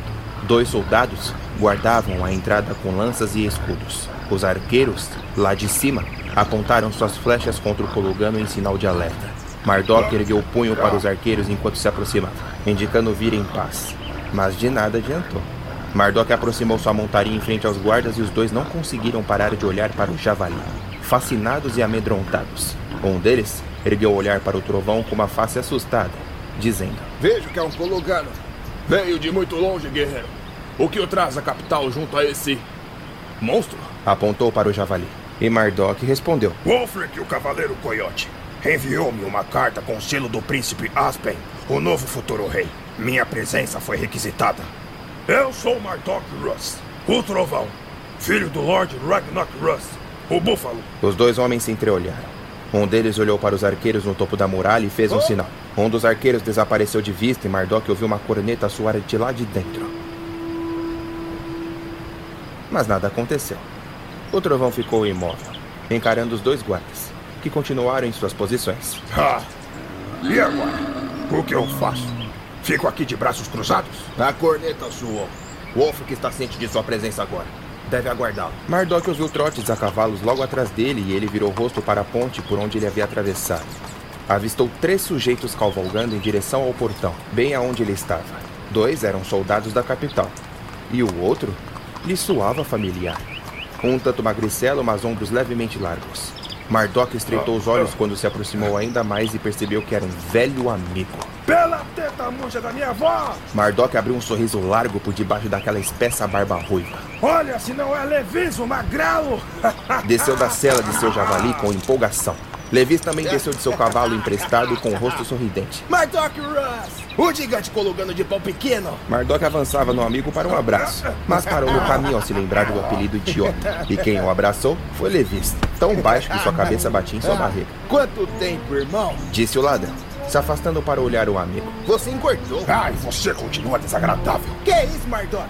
Não faz nem 10 segundos e já estamos brigando? Levis observou o grande portão da capital bem atrás do amigo. Achei que fosse ver somente o Wolfric, mas pelo visto a trupe toda estará aqui, como nos velhos tempos. Mardok observou os dois soldados que haviam escoltado Levis até ali e perguntou ao ladrão sussurrando: Você. Você veio como um prisioneiro? Prisioneiro?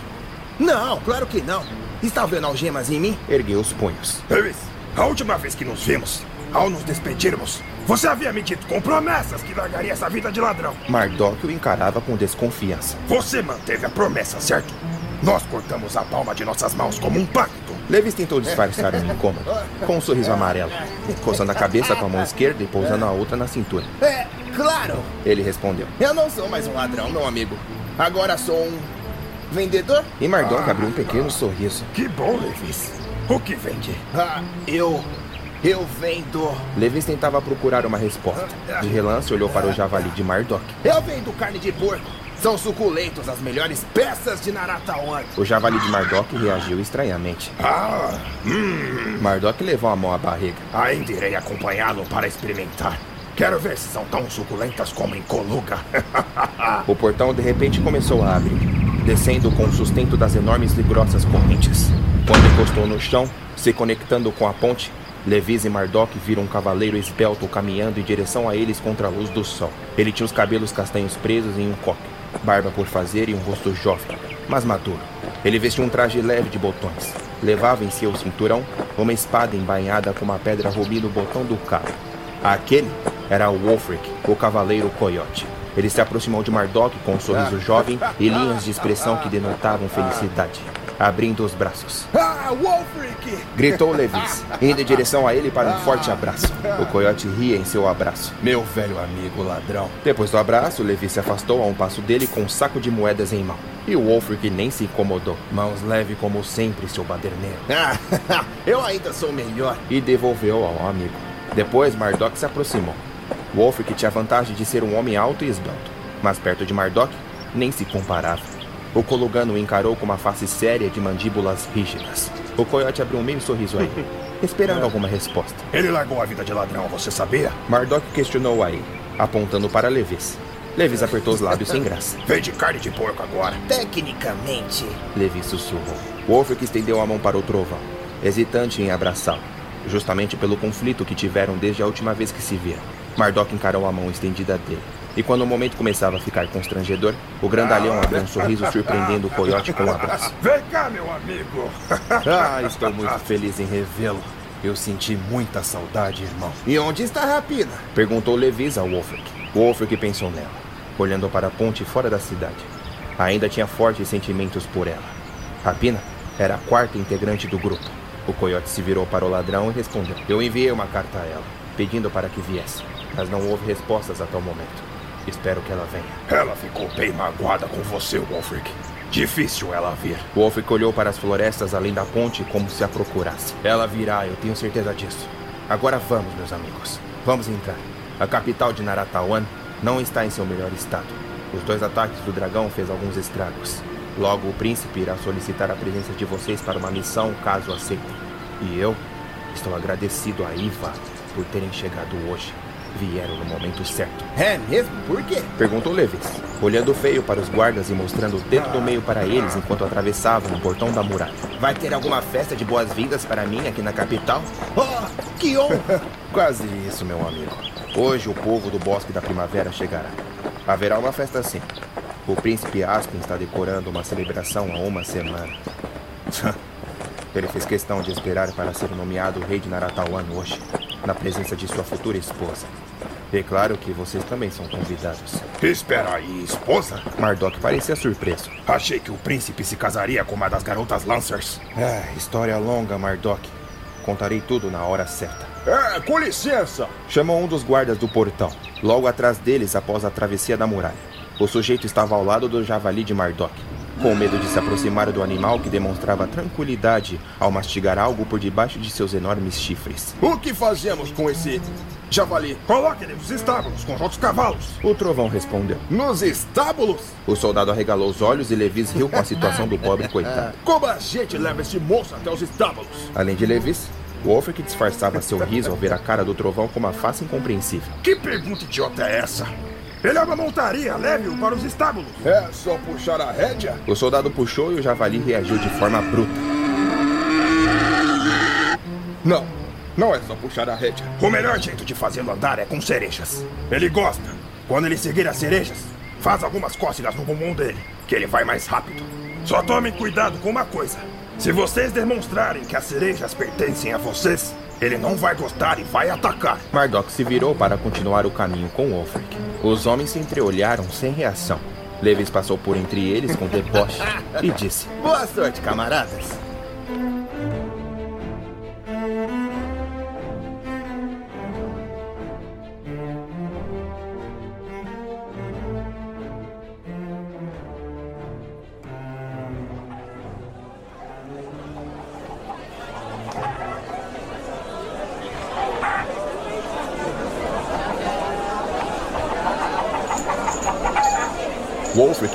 Mardok caminharam pela cidade de Morad. O coiote mostrou os locais atingidos pelo dragão ao lado leste da capital, provando que tal criatura estivera ali.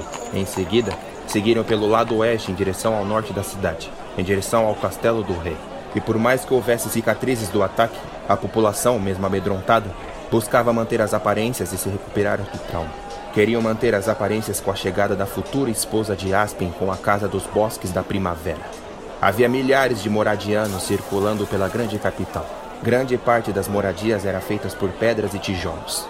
Algumas ruas eram estreitas, mas esteticamente atrativas. Na praça central e principal da cidade, feirantes e comerciantes procuravam atrair a atenção dos turistas da baixa temporada de visitação. Diversos moinhos se encontravam ao longo do trajeto por onde o rio serpenteava em direção às cachoeiras e cascatas que despejavam a água do lado de fora da muralha que circundava a capital. Wolfric levou seus amigos mais a norte e eles se viram em um parque florestal, abrigando as três grandes estátuas dos primeiros portadores de rubi, safira e esmeralda, um ao lado do outro. Dos três heróis, ao meio estava Goliath, o primeiro cavaleiro coiote, antepassado de Wolfric, da família Brandon, com a ponta da espada rubi encostada contra o chão enquanto a segurava com as duas mãos. No lado direito de Goliath estava Yont, o nortenho, apontando sua espada esmeralda para o céu e à esquerda de Goliath, a elfa Matri, desembaiando a espada safira com os cabelos esvoaçando. Portanto, na estátua de Matri havia algumas rachaduras ao longo do corpo e lixos jogados ao redor de seus pés. Mardok e Levi se entreolharam a perceberem que a estátua da elfa parecia odiada pelos cidadãos. Wolfric se aproximou dos amigos, dizendo: Os cidadãos não conseguem compreender que a linhagem dos elfos aratauenses são completamente diferente dos elfos das trevas. Muitos preferem vedar os olhos e insultá-los. Não é à toa que os elfos desapareceram por conta de tanto ódio dos humanos. Idiotas! Falou Mardok furioso. Já não basta os aratauenses atacarem os anões. Bom, isso é verdade. Mas acredite, amigo. Os elfos são ainda mais perseguidos que os anões. Os três amigos se viraram e continuaram o caminho. Seguiram pelas ruas principais admirando o que a cidade mais possuía de atrativa. Levis seguia logo atrás dos dois amigos, se esgueirando pelo povo com suas mãos escorregadias que entravam pelos bolsos dos cidadãos, puxando sacos de moedas e outros pertences. Vem com o papai. O que disse, Levis? Mardok se virou para ele ao ouvir seus sussurros. Ah, é nada, ué. Levis disfarçou, escondendo os itens que havia furtado em seus bolsos. Quando Wolfric os levou finalmente para o primeiro portão que os levariam pelo caminho acima em direção ao castelo da cidade, se viram em frente a duas grandes estátuas imponentes, ainda maiores que a dos três portadores das espadas. Iva à direita e Hog à esquerda, erguendo suas mãos um para o outro até formar um arco. Abaixo de Iva havia as três espadas. Abaixo de Hog, os doze dragões jaziam rugindo para o céu. Wolfric, Levis e Mardok atravessaram o portão com a permissão dos guardas e subiram o caminho para o castelo do rei. Quanto mais subiam, mais viam a bela vista de toda a cidade e além das muralhas. Quando chegaram até o portão de madeira do castelo, Wolfric pediu para que os empregados guiassem seus dois amigos para os seus quartos. Levis e Mardok poderiam descansar após a longa viagem, para que à noite pudessem desfrutar da festa que aconteceria naquele mesmo dia. Senhores, Levis dizia aos empregados seguindo-os: preparem um banho quente com muita espuma. Vocês têm algum patinho de brinquedo? Antes de Mardok seguir com o ladrão, ele se virou para Wolfric. Você requisitou a minha presença aqui na cidade, Coyote. Preciso que me diga o motivo com detalhes. Algo a ver com o dragão? Wolfric pousou sua mão no ombro do grandalhão. Entendo sua curiosidade, amigo. Eu lhe informarei de tudo na hora certa. Mas o príncipe Aston após sua coroação como rei hoje, irá trocar algumas palavras conosco. O dia está corrido. Portanto, peço-lhe um pouco de paciência. Ah, muito bem. Mardok concordou com Acer. Eu confio em você, Coyote. O Colugano se virou, acompanhando os empregados do castelo.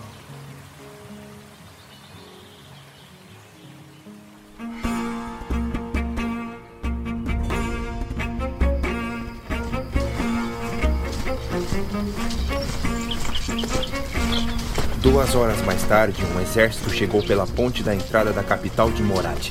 A cavalaria chegava imponentemente escoltando uma única carruagem, erguendo o estandarte da Casa dos Bosques da Primavera, cujo símbolo era um beija-flor. Na bela carruagem ornamentada de fios de ouro, puxada por dois belos cavalos brancos, estavam Lord Kian e sua filha, pretendente de Aspen, futura rainha Lady Alina, uma garota de 16 anos carismática, bem bonita, de cabelos loiros amarelados, olhos castanhos avermelhados e um sorriso cativante. A corneta da muralha ressoou, alertando os moradianos a chegada dos convidados do príncipe. O portão se abriu e os visitantes entraram em uma marcha sincronizada. As pessoas se acumulavam para poder ver o belo Lorde com sua filha na carruagem. Portanto, os guardas da capital formavam uma corrente com seus escudos para manter o caminho até o castelo aberto. O Lord Kiran e sua filha Alina assinaram para o povo. A população ficou encantada. Wolfric aguardava a chegada da carruagem em frente ao portão de madeira do castelo. Ele avistou as tropas dos bosques da primavera subindo pela passarela até pararem em frente a ele. Wolfric fez um sinal aos seus guardas e todos eles ficaram atentos, mantendo o local seguro contra qualquer invasor. Fiquem atentos, rapazes. Um dos soldados do Lord Kiran abriu a porta da carruagem para que descessem. O Lord vestiu uma grande túnica branca, com uma capa longa e prateada esvoaçando em suas costas. O sujeito não era tão velho, mas linhas expressivas maduras o suficiente para um lord. A Lady Alina, filha de Kira, desceu da carruagem logo atrás, com um belo vestido apropriado para viagens de cor azul acidentado que valorizava suas curvas. E agora, mesmo longe do povo lá embaixo, mantinha um longo e lindo sorriso. Junto ao Lorde e sua filha, Wolfric viu um pequeno garoto descer os degraus da carruagem. Aquele era o filho de Kira, o Cavaleiro Coyote havia se esquecido da existência do pequeno filho do Lorde. Por conta disso, ficou levemente preocupado em se esquecer do nome do menino. Os três se aproximaram de Wolf, e o Cavaleiro lhes entregou as boas-vindas com uma reverência elegante. Milord, Seja bem-vindo de volta à capital de Naratawa. Obrigado, Cavaleiro Coyote. Respondeu Kira. Presumo que conheça minha filha. Seja bem-vinda, milady. E ela retribuiu com um sorriso e uma reverência. E meu pequeno grande filho. Wolf que lhe fez uma reverência, torcendo para que não fosse obrigado a se lembrar do nome do pequeno garoto. Milord, o grande futuro do bosque da primavera. Seja bem-vindo. O menino sorriu. Wolf que retribuiu o sorriso e se reergueu de seu cumprimento encarando o Lorde. Acredito que tenha sido uma viagem longa, milord. O príncipe está ocupado e me solicitou. Cheguei a tempo para receber minha futura família. Aspen surgiu de repente, descendo os degraus de entrada para o castelo. Lord Kiran, como é maravilhoso vê-lo. Tanto o Lorde como a Alina se ajoelharam perante o novo futuro rei. Wolf que percebeu que Kiran sutilmente tocou no braço de seu filho, chamando-lhe atenção para uma reverência. O coiote sorriu pela inocência do menino. Já o príncipe Aspen demonstrou desafeto pelo garoto. Vossa Alteza, estamos muito felizes por estarmos aqui em sua presença. Apesar da tragédia que a capital sofreu e do falecimento do rei Teldor nossos mais sinceros sentimentos. E se levantaram. Muito obrigado por nos receber com tanta alegria. Ah, não há o que agradecer, Kiran. Aspen olhou para a Lady Alina com um sorriso estonteante e venenoso. Estou radiante com a minha futura esposa. Alina, por mais carismática que fosse, estava tímida perante o príncipe mantendo as mãos unidas e cabeça levemente para baixo. Hoje celebraremos a chegada do Bosques da Primavera em Morad junto à minha nomeação como rei. Perdão, Alteza. Kieran olhou ao redor à procura de algo. Mas onde se encontra a digníssima princesa Lauren? Lauren? O tom de voz de Aspen mudou. Peço mil perdões, mas a princesa se encontra de luto. Ah, sim. Entendemos completamente. Passamos por isso com a morte de minha esposa. Ela estaria muito feliz se estivesse aqui conosco. Não há dúvidas. Aspen o ignorou, encarando os empregados. Leve-os para os quartos e garanto o melhor conforto que Naratawan pode fornecer. E Lord Kiran, gostaria que me acompanhasse antes para discutirmos aquele assunto importante. Ah, sim. O assunto importante. Kiran e Aspen pareciam disfarçar algo. Então, os convidados entraram para o castelo.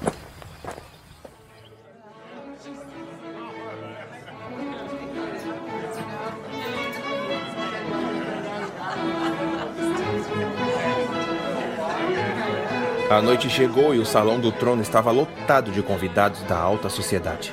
Havia mesas por todo o recinto, acomodando a todos. No centro do salão, Havia uma única mesa farta e perfumada pelos alimentos da mais alta fineza. Os garçons percorriam por entre os convidados oferecendo-lhes bebidas. As colunas estavam decoradas com estandartes da capital de Morad, junto aos estandartes do Bosque da Primavera. Aspen se encontrava em seu trono, de frente para uma mesa onde jaziam apenas os convidados mais importantes, como a própria Lady Alina, sendo flertada pelo príncipe, Lord Kieran e seu pequeno filho, e a irmã de Aspen, a princesa Laura. Aspen ria com suas histórias mentirosas sobre suas aventuras falsas, tudo para impressioná-los. A princesa Lauren estava ao lado do irmão, face rígida e sem expressão, entediada. Não tocava na comida em seu prato. O Lord Kiran tentava trocar algumas palavras com ela, mas tudo o que recebia era um sorriso cansado e educado, sem prosseguir com o assunto. Wolfric caminhou até um garçom e puxou uma bebida requintada, bebericando enquanto encarava a mesa do rei. Pensava agora na guerra contra os Lancers enquanto Aspen desfrutava do melhor da vida. Wolfric tentou largar tais pensamentos de lado e se virou.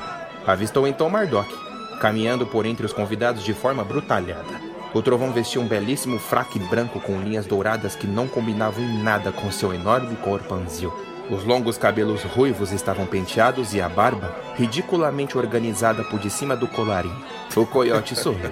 Mardok o avistou e se aproximou dele, se desviando dos convidados de forma desajeitada. Qual a graça? O trovão questionou, se sentindo ridículo. Não é nada, amigo. Ah, lá em Coluca festejamos com roupas de guerra. Eu sei disso. Mas infelizmente estamos bem longe de Coluca. Levi surgiu dançando de um lado para o outro, aproveitando cada momento da festa. O ladrão trajava vestes mais modestas, de pano negro e linhas prateadas. Ele queria ser notado pelas damas do recinto, mas nem tanto, já que procurava benefícios em seus furtos. Levis parece estranho. Mardok comentou ao Wolfric, puxando a coxa de um frango com as próprias mãos e chocando alguns convidados com tal atitude. Parece suspeito para alguém que vende carne de porco. Wolfric sorriu ao ouvir o que o Colugano acabara de comentar. E de repente, o coiote se lembrou de Rapina, sentindo sua falta perante os amigos. Ele se virou olhando para o portão do salão, desejando que ela entrasse por lá, com seus cabelos dourados despejados pelos seus ombros, desconfortável por estar entre tantas pessoas estranhas. E Wolfric se assustou quando o portão se abriu, piscando os olhos voltando à realidade. E vindo pelo mesmo portão, centenas de garotas vieram em passos sincronizados e elegantes, se posicionando no meio dos convidados. Todos do salão se calaram e pararam seus afazeres curiosos. Os músicos se entreolharam e iniciaram uma melodia. As dançarinas realizaram seus passos com movimentos leves e ligeiros em uma apresentação. Seus movimentos eram sincronizados e rápidos, hipnotizando a todos do recinto com suas belezas. Os vestidos delas brilhavam como estrelas de acordo com o reflexo da luz. Wolfric virou o rosto novamente em direção ao príncipe Aspen e percebeu que agora, ele e o Lord Kira trocavam algumas palavras particulares enquanto a princesa Lauren e os filhos do Lorde aproveitavam a apresentação. O coiote estreitou os olhos com uma desconfiança incômoda. Isso tudo é para impressionar os convidados? Perguntou Mardok. Wolfric se virou para ah? ele de repente. Ah, o príncipe Aspen tem uma queda pelo causar uma boa impressão. Boa impressão? para mim, isso parece uma demonstração de super. Oh. Mardok, com os olhos arregalados, avistou um certo alguém dançando junto às garotas. O que é aquilo? Levis dançava no meio delas, flertando e girando. O ladrão não estava bêbado, mas sim inconveniente. Algumas pessoas disfarçavam risos ao vê-lo estragar a apresentação com movimentos desincronizados. O príncipe Aspen, enquanto conversava com Kira, se virou e arregalou os olhos ao ver Levis. Se engasgou com o próprio vinho e fez um disfarçado sinal para que os guardas fizessem alguma coisa. Wolfric levou a mão à testa. Oh, droga! Aquele é o Levis? Questionou Mardok sem reação com sua coxa de frango em mão. Desgraçado! É o Levis! Ele não consegue ficar na dele? Levis deu um giro completo em um movimento ridículo e acenou para Wolfric e Mardok com um sorriso idiota. Wolfric disfarçou, fingindo não conhecê-lo. E Mardok respondeu com o dedo do meio. Os guardas, desajeitadamente, caminharam por entre as bailarinas para alcançar o ladrão. Levis percebeu a chegada deles e se afastou, dançando e se desviando. Os convidados começaram a rir e a sussurrar. A princesa Lauren, que até então parecia entediada, abriu um largo sorriso ao se deparar com aquele constrangimento divertindo-a. Por que, que ele tá fazendo isso? O trovão questionou. Porque ele é um idiota. Ele não pode ver mulheres que já começam com essas babaquices. Wolfric respondeu. Descendo pelo teto em direção às bailarinas, pequenos pontos brilhantes que faziam parte da coreografia caíram por entre elas. Os guardas se distraíram com a iluminação e Levis deu uma cambalhota habilidosa para fora da apresentação, engatinhando para debaixo de uma mesa. Se levantou do outro lado e correu nas pontas dos pés até o Wolfric e Mardok, despistando os soldados. E aí, pessoal? Qual o seu problema? Mardok perguntou a ele, apontando a coxa de frango na cara dele. Só estou me divertindo, ó pau pequeno.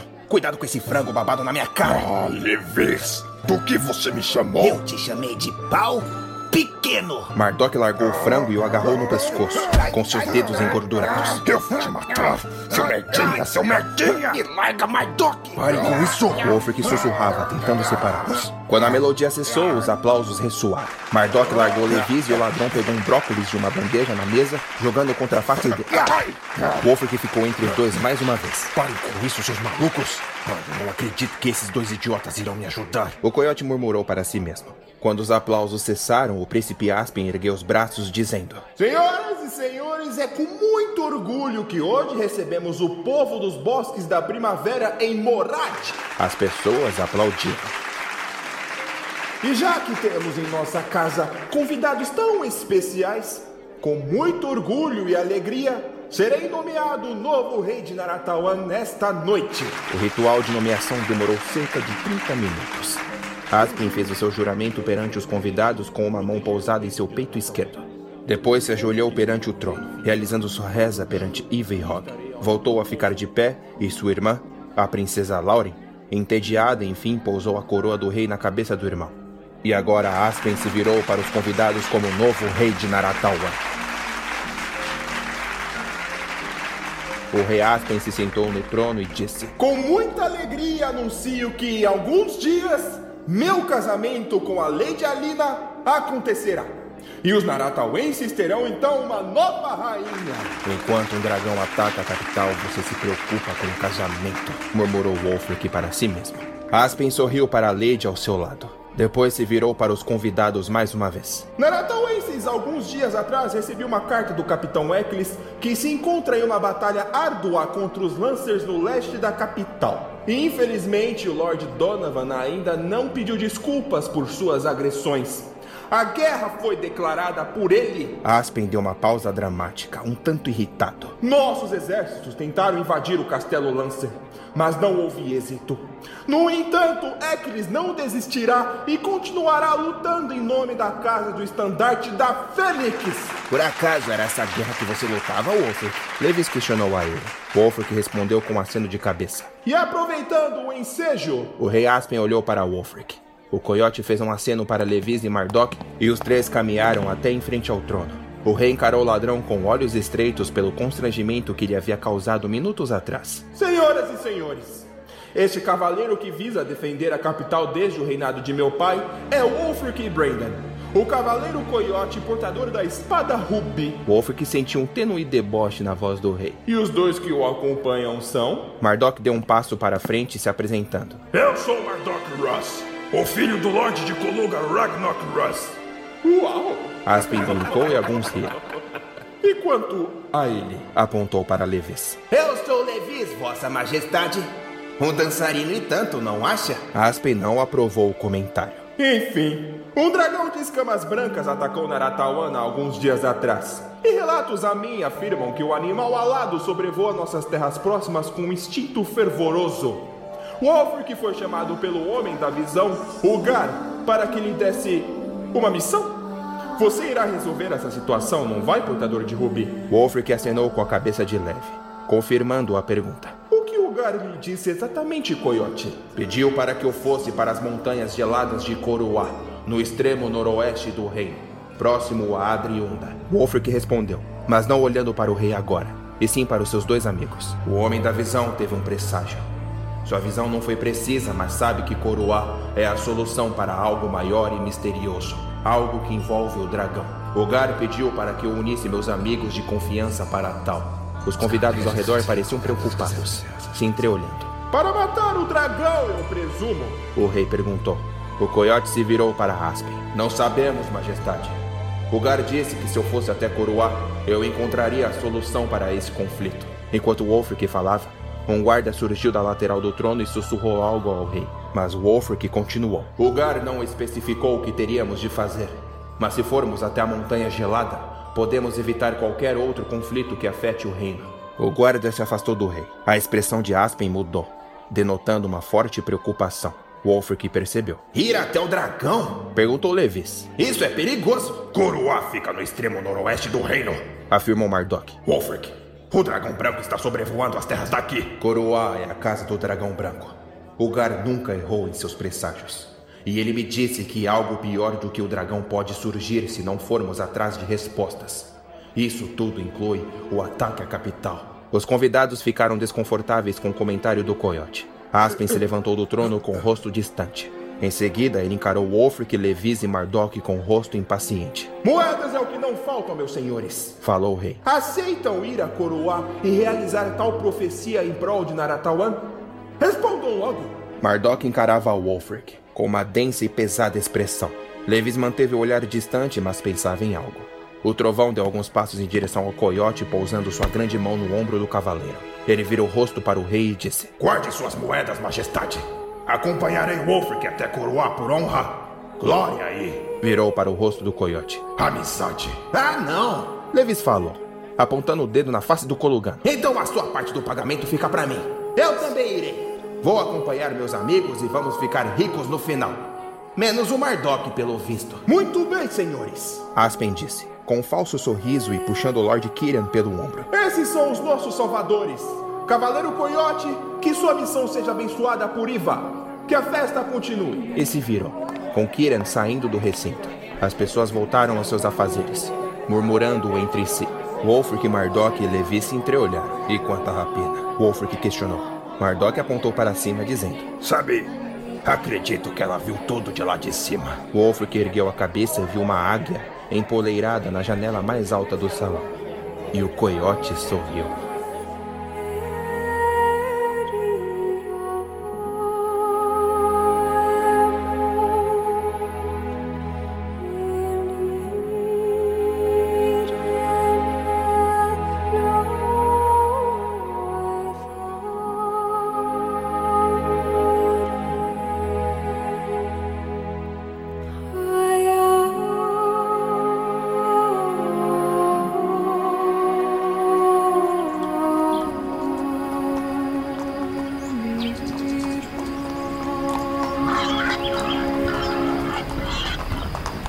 Seguinte finalmente veio e Wolfric, Levis e Mardok seguiram para fora da capital, atravessando o portão da muralha. O cavaleiro Coyote levava em sua cela, cavalgando em Morsetes, alguns itens necessários para a viagem. Ele vestia um traje leve e ágil, e em sua cintura, na bainha de couro, jazia a espada rubi. Mardok, o trovão, cavalgando seu javali, trajava suas roupas de pelos de urso e castor. O machado tormenta dos javalis refletia o aço com o bater da luz do sol. E Levis cavalgava em uma égua magra de pelagem cinza, emprestada pelos estábulos da capital. O ladrão os acompanhava logo atrás trajando roupas de tecido fino e um capuz por de cima da cabeça. Em suas duas coxas, nas bainhas de couro leve, levava suas duas inseparáveis adagas. Em frente ao portão, do lado externo, na ponte, o velho cego, o Gar, os aguardava, observando um canto qualquer. Wolfric parou Morsetes ao lado de Ugar e disse: Estamos partindo, velho mago. Estamos indo para Coroá, como havia me solicitado. Levis arregalou os olhos ao observar Ugar e sussurrou para o trovão. Foi um cego que disse para irmos a Coroá? Ugar se aproximou da montaria de Wolfric ao lado da cela e respondeu. Iva irá acompanhá-los, meu jovem. Ela mostrará o que precisa ser revelado. Boa viagem, Cavaleiro Coyote.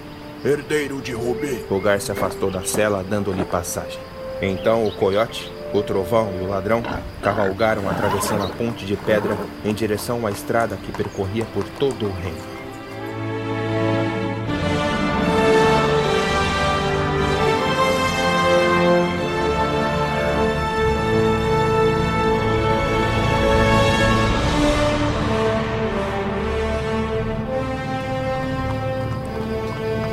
Bela estrada os deixava encantados, preenchidas por árvores amareladas pelo outono que se estendiam ao longo de toda a floresta do rei.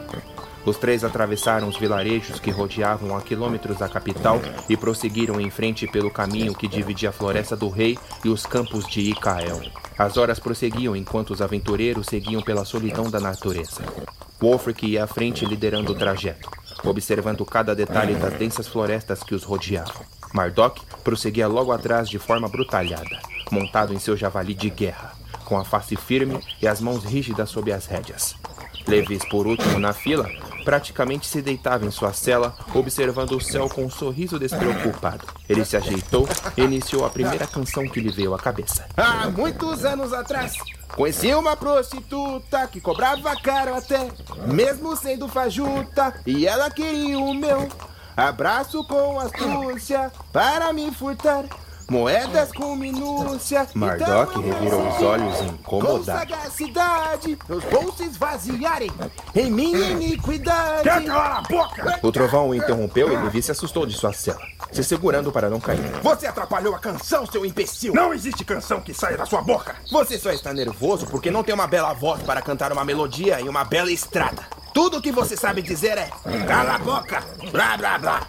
Ah, pau pequeno. Mardok olhou para trás imediatamente, ficando vermelho de raiva com o comentário do ladrão. Não foi o que a sua mãe disse. Não foi o que sua mãe disse. Levis o imitou, encaixando seu dedo indicador entre o nariz e a boca para imitá-lo como se fosse seu bigode. Você me irrita, vendedor de carne de porcos. Você me irrita, vendedor de carne de porcos. Cala a boca. Cala você, Mardok. Eu estou no meu direito de cantar. Você quer atrair atenção desejada?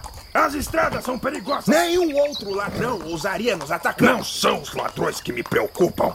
Estamos próximos dos pântanos dos goblins. Ué, achei que goblins tivessem medo de orcs. Está me chamando de orc? E você não é? Fiquem quietos. Wolf que chamou a atenção parando seu cavalo em meio à estrada e erguendo o punho. Vocês ouviram isso? E os três permaneceram em silêncio. Há muitos anos atrás, conheci uma prostituta. Levis! Cala a boca! O dragão branco surgiu por de cima deles com rasante formidável, desaparecendo por entre o topo das árvores. Os cavalos e o javali se assustaram.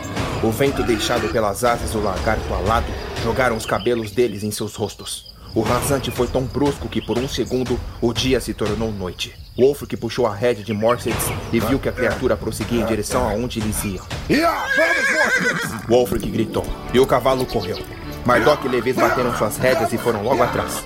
O coiote avançava atento, concentrado em não perder o animal de vista. O dragão bateu as asas e virou para o oeste. Wolf que puxou as rédeas e saiu da estrada, se embrenhando pela densa vegetação da floresta. Vamos, Morgan! Mais rápido! Ele dizia, desviando a cabeça de galhos. Ele olhou para trás e viu que Levis e Mardok haviam desaparecido. Morsex era muito rápido. Wolf que se virou para a frente novamente e voltou a se concentrar no dragão, que se afastava cada vez mais, desaparecendo pela folhagem acima das árvores. O lagarto alado bateu as asas de novo e uma forte ventania veio de encontro a ele. O cavalo quase perdeu o equilíbrio por conta da força do vento e o Wolf que se equilibrou na cela. Droga! Ele é muito rápido! Preciso impedi-lo de alguma forma. Com os olhos para cima, fitando o animal, o cavaleiro não percebeu quando Morset se assustou com o lago envolto de pedras. O cavalo tentou frear bruscamente, mas caiu tropeçando. O osso que foi alavancado e seu corpo foi direto no lago. Ele bateu os braços e voltou para a superfície encharcada. A água batia até sua cintura. Os ombros e os cabelos estavam preenchidos de lodo. Ah, merda! Ele praguejou, olhando para o céu e ouvindo o dragão se afastar cada vez mais. O coiote olhou ao redor e se viu em um denso pântano mergulhado por uma densa neblina. Ao redor haviam esqueletos pendurados pelos braços nos topos das árvores. Placas de madeira cheias de musgos com palavras indecifráveis. Pelo chão, ao redor do lago, em meio às pedras, milhares de crânios jaziam empilhados uns sobre os outros. Wolfric se virou em direção a Morset e viu o cavalo ainda no chão, tentando se reerguer. Mas o pobre animal estava envolto por cipós que o seguravam, afundando-o cada vez mais na lama. Wolfric deu um impulso para frente. O coiote parou imediatamente desembaiando sua espada sem o brilho de antes. Ele olhou ao redor apontando a lâmina para todos os lados. Viu silhuetas e sombras correndo pela vegetação. Ah, droga. Goblins. O cavaleiro percebeu que os goblins se aproximavam por conta de Morsets, que se debatia apavorado e sentindo a aproximação dos monstros. Wolf que deu outro impulso para a frente, com o pesar da água em sua cintura. Uma lança veio pela vegetação e caiu na lama ao lado do cavalo tentando atingi-lo. O cavaleiro rangiu os dentes e aumentou sua velocidade. Estou chegando, meu amigo. De repente, as criaturas se revelaram, atropelando uns aos outros pela carne de cavalo. Eram pequenos, mas perigosos. Orelhas pontudas e peludas, narizes de porcos, olhos amarelos e dentes afiados. Se aproximavam com lâminas e lanças sujas de lodo. Não se aproximem dele! Wolf que gritou avançando. Ele saiu da água erguendo Rubi. As criaturas se viraram para ele e avançaram. Mas Wolf que era habilidoso, cortando-os com precisão e desviando de golpes, abrindo o caminho até Morsets. O coiote os decapitavam sem piedade. Dois dos monstros se jogaram no chão e agarraram as pernas dele, mordendo-o no tornozelo.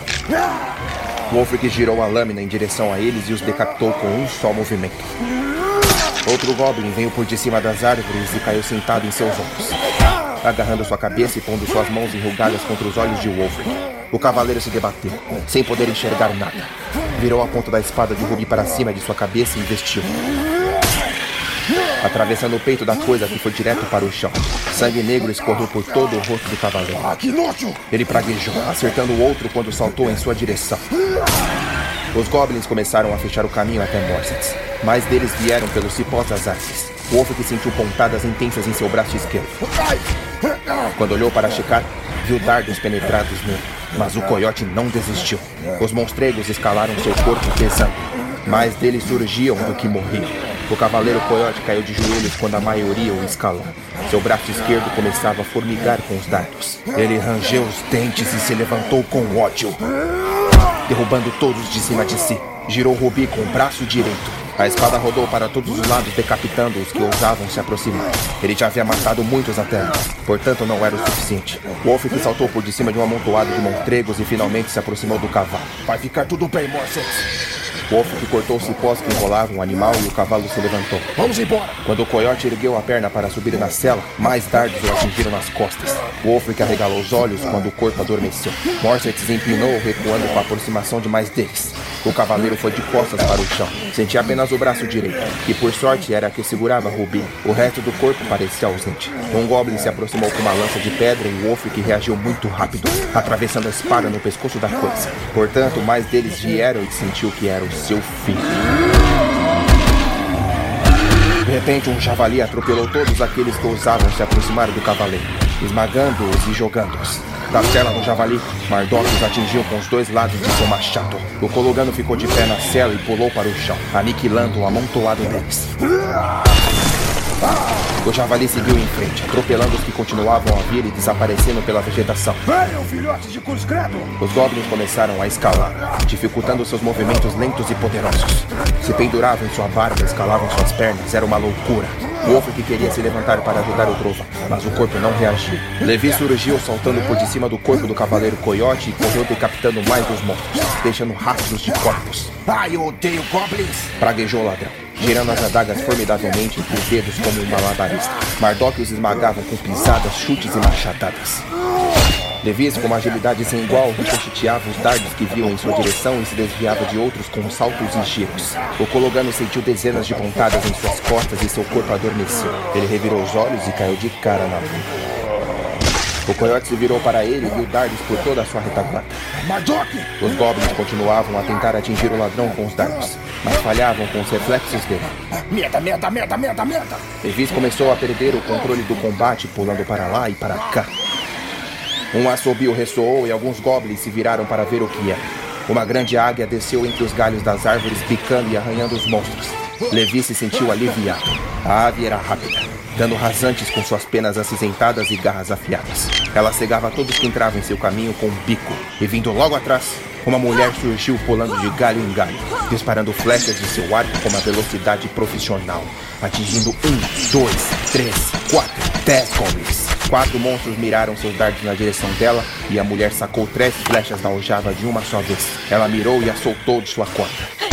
Duas flechas acertaram simultaneamente dois goblins. A terceira atravessou a cabeça de outro, ficou na adaga de Levis e voltou no peito de um quarto, matando-o instantaneamente. Rapina! murmurou Wolfric no chão. Rapina desceu escorregando por uma pedra, tirou outra flecha e a usou para perfurar cinco goblins nos olhos como se fosse uma adaga.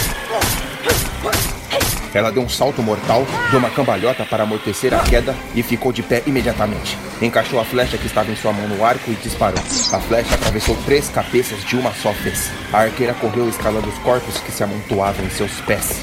Ela deu um enorme salto, sacando duas flechas no ar e as disparando em um piscar de olhos, atingindo dois monstros para cada flecha.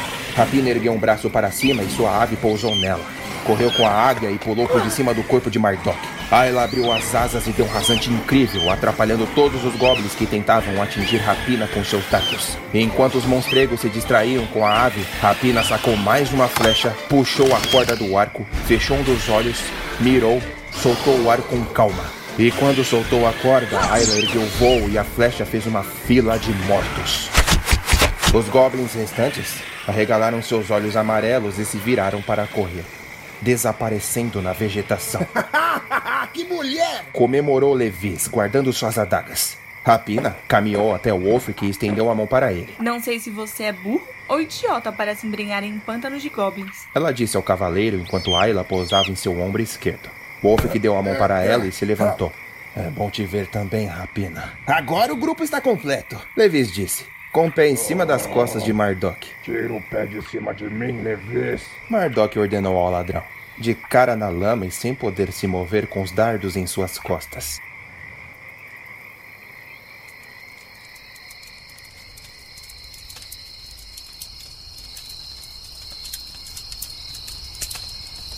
Ao chegar da noite daquele mesmo dia, eles descansaram ao norte dos campos de Ikel.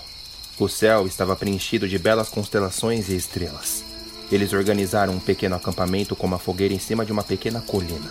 Mardok estava adormecido, por conta da anestesia dos dardos dos goblins. Levi se aquecia na fogueira, bebendo vinho de seu cantil enquanto contava algumas moedas que havia furtado em Morad. Wolfric observava a rapina com certo receio, já que ela parecia arisca desde o momento em que se encontraram. A arqueira se encontrava distante do fogo, meditando em cima de uma pedra com vista para as constelações. E Ayla, sua águia, estava bem ao lado dela, coçando suas asas com o bico. Wolfric se levantou e se aproximou dela. Se sentou ao seu lado e fitando os traços de seu rosto. Os cabelos dourados como fios de ouro estavam amarrados em um rabo de cavalo. As bochechas tinham sutis cores rosadas por conta da temperatura de seu corpo, do jeito como o coiote se lembrava, fazendo-o abrir um sutil sorriso. Ela vestiu o mesmo uniforme de sempre, um traje de tecido fino verde, ombreiras pequenas e ágeis e botas leves, perfeitos para movimentos rápidos. Wolfric sentiu seu coração traí-lo mais uma vez ao observá-la. Sabia que a amava, mas havia se esquecido de quão era intenso. No passado, haviam tido um romance. Ela era uma mulher mestiça, meio humana e meio elfa. Seu passado era triste e rígido, o que a fazia ter problemas para confiar em alguém. Portanto, Wolfric se lembrava do dia em que ele sentiu finalmente o amor dela se tornar real por ele. Wolfric balançou a cabeça tentando esquecer. Os olhos dela estavam fechados. O coiote se virou para Ayla, a águia, e deu a ela um pedaço de carne. A ave bicou com carinho da mão dele. Rapina tinha o dom dos trocapeles. Por isso Ayla era inseparável, já que a arqueira tinha o poder de transferir seu espírito para a ave e observar tudo diante dos olhos da águia no céu. De repente, ela abriu os olhos com imediatismo. Ela virou o rosto para Wolfric com uma face nem um pouco convidativa. Eu queria agradecer pela sua ajuda lá no pântano. Wolfric falou. Rapina se afastou um tanto dele após sentir algo na presença do coiote. Eu tô feliz em ver que se juntou a nós. Não estou fazendo isso por você. Ela respondeu. Estou fazendo isso por Levis e Mardok. E por Naratawa também. Ah, as coisas ficaram complicadas nos últimos meses. Eu estive em uma guerra no leste da capital. Eu sei disso. Rapino o interrompeu sem paciência. Eu vi o exército do rei combatendo contra o exército dos Lancers. Eu vi você na batalha. Eu estava sobrevoando o local no corpo de Ayla. Andou me seguindo no corpo de Ayla? Wolfric questionou, olhando para a águia. Não seja idiota, coiote. Ela se levantou, pegando Ayla e a pondo em seu ombro. Não segui você. Eu segui o exército em que você estava. Preciso ficar atento com o que acontece no reino. Wolfric também se levantou, tentando se aproximar da arqueira. Mas Rapina se afastava, relutante, a cada passo. Rapina. Guarde suas lamentações para você. Não quero ouvir. Quando chegarmos até a casa de Coroá, lidaremos com o que quer que seja e cada um voltará para suas Deixa ao vidas. menos me explicar. Explicar o que, Wolfric? A expressão dela se transformou em mágoa. Você abandonou seus amigos, abandonou nosso grupo, abandonou a mim, procurou a minha confiança e me fez amá-lo. Só que você preferiu servir o rei quando foi convocado. Preferiu ser alguém importante ao invés de ficar comigo. Queria ser um cavaleiro honroso. Você conseguiu! Parabéns pelos seus feitos. Não há mais nada a dizer. Eu a chamei para viver comigo em Morad. E acha que uma mestiça como eu seria bem-vinda? Wolfric ficou calado, sem saber o que responder. Você já sabe a resposta. Não me culpe por isso. Rapina deu as costas para Wolfric e se sentou na fogueira próximo a Leves.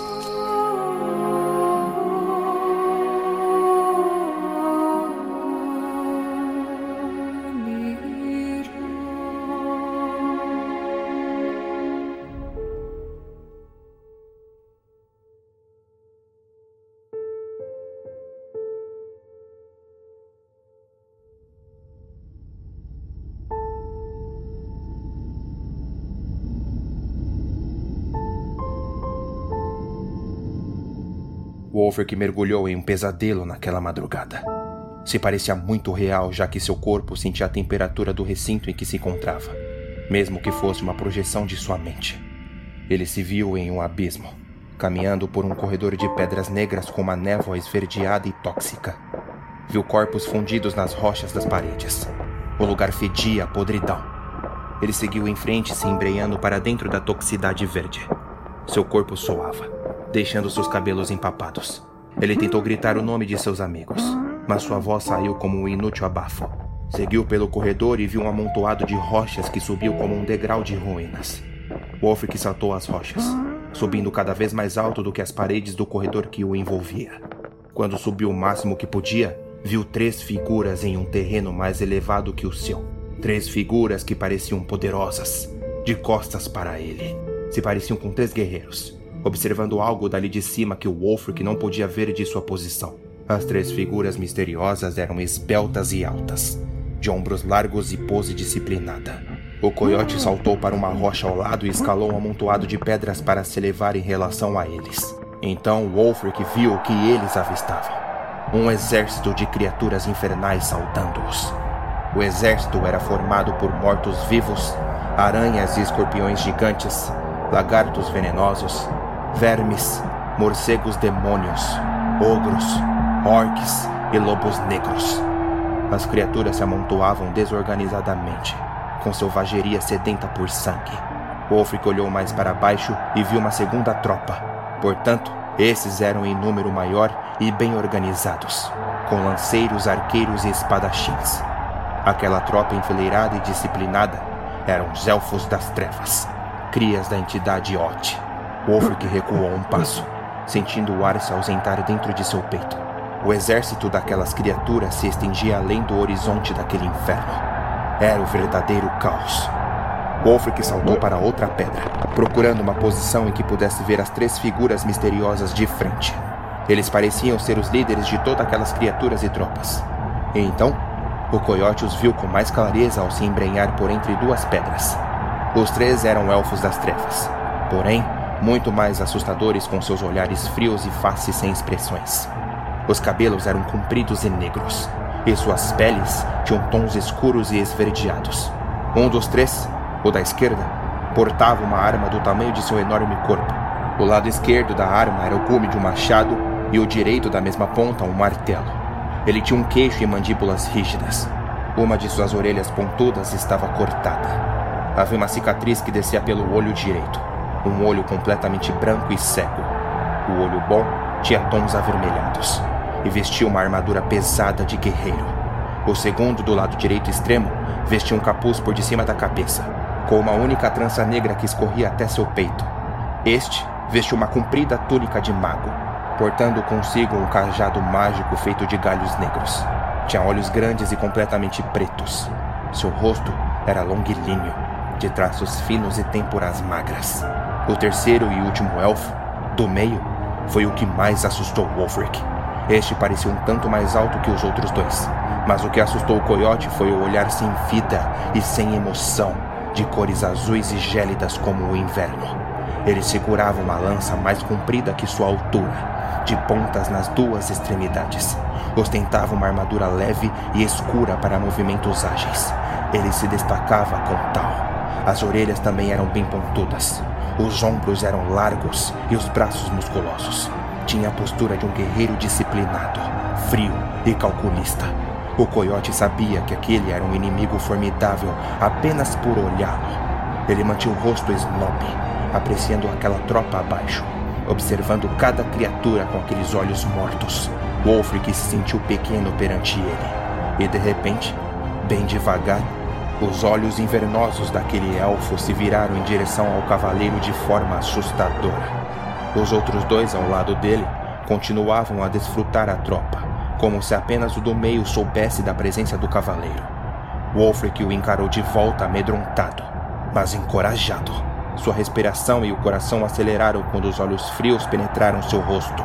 Wolfric de repente ouviu uma voz ressoar dentro de sua cabeça. Hellglide! Hellglide! O Elfo General! Wolfric sentiu dores pela voz estridente em sua mente. Então ele soube que aquele elfo das trevas, entre os outros dois, era o general de toda aquela tropa.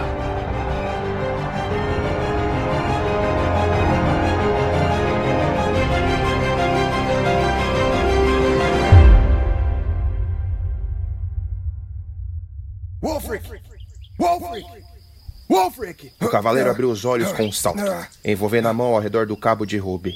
Se acalmou e viu Levis ao seu lado em uma manhã ensolarada. Acorde, já amanheceu. Wolfric se levantou, um tanto trêmulo, mas se sentindo melhor com o toque do sol em seu rosto. A fogueira já estava apagada e os itens nas celas das montarias para a viagem.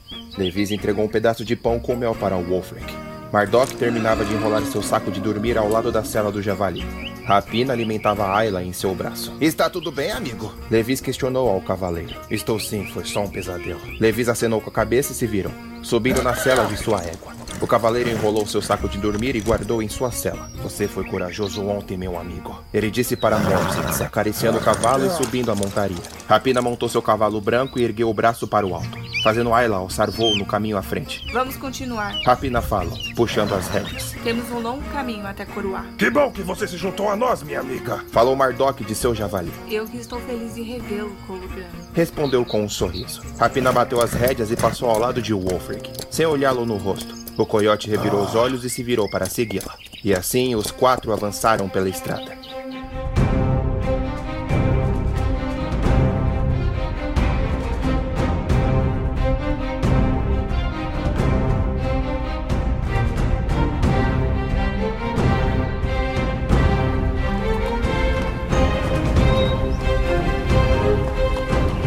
Os dias se passaram e os quatro prosseguiram por longas estradas.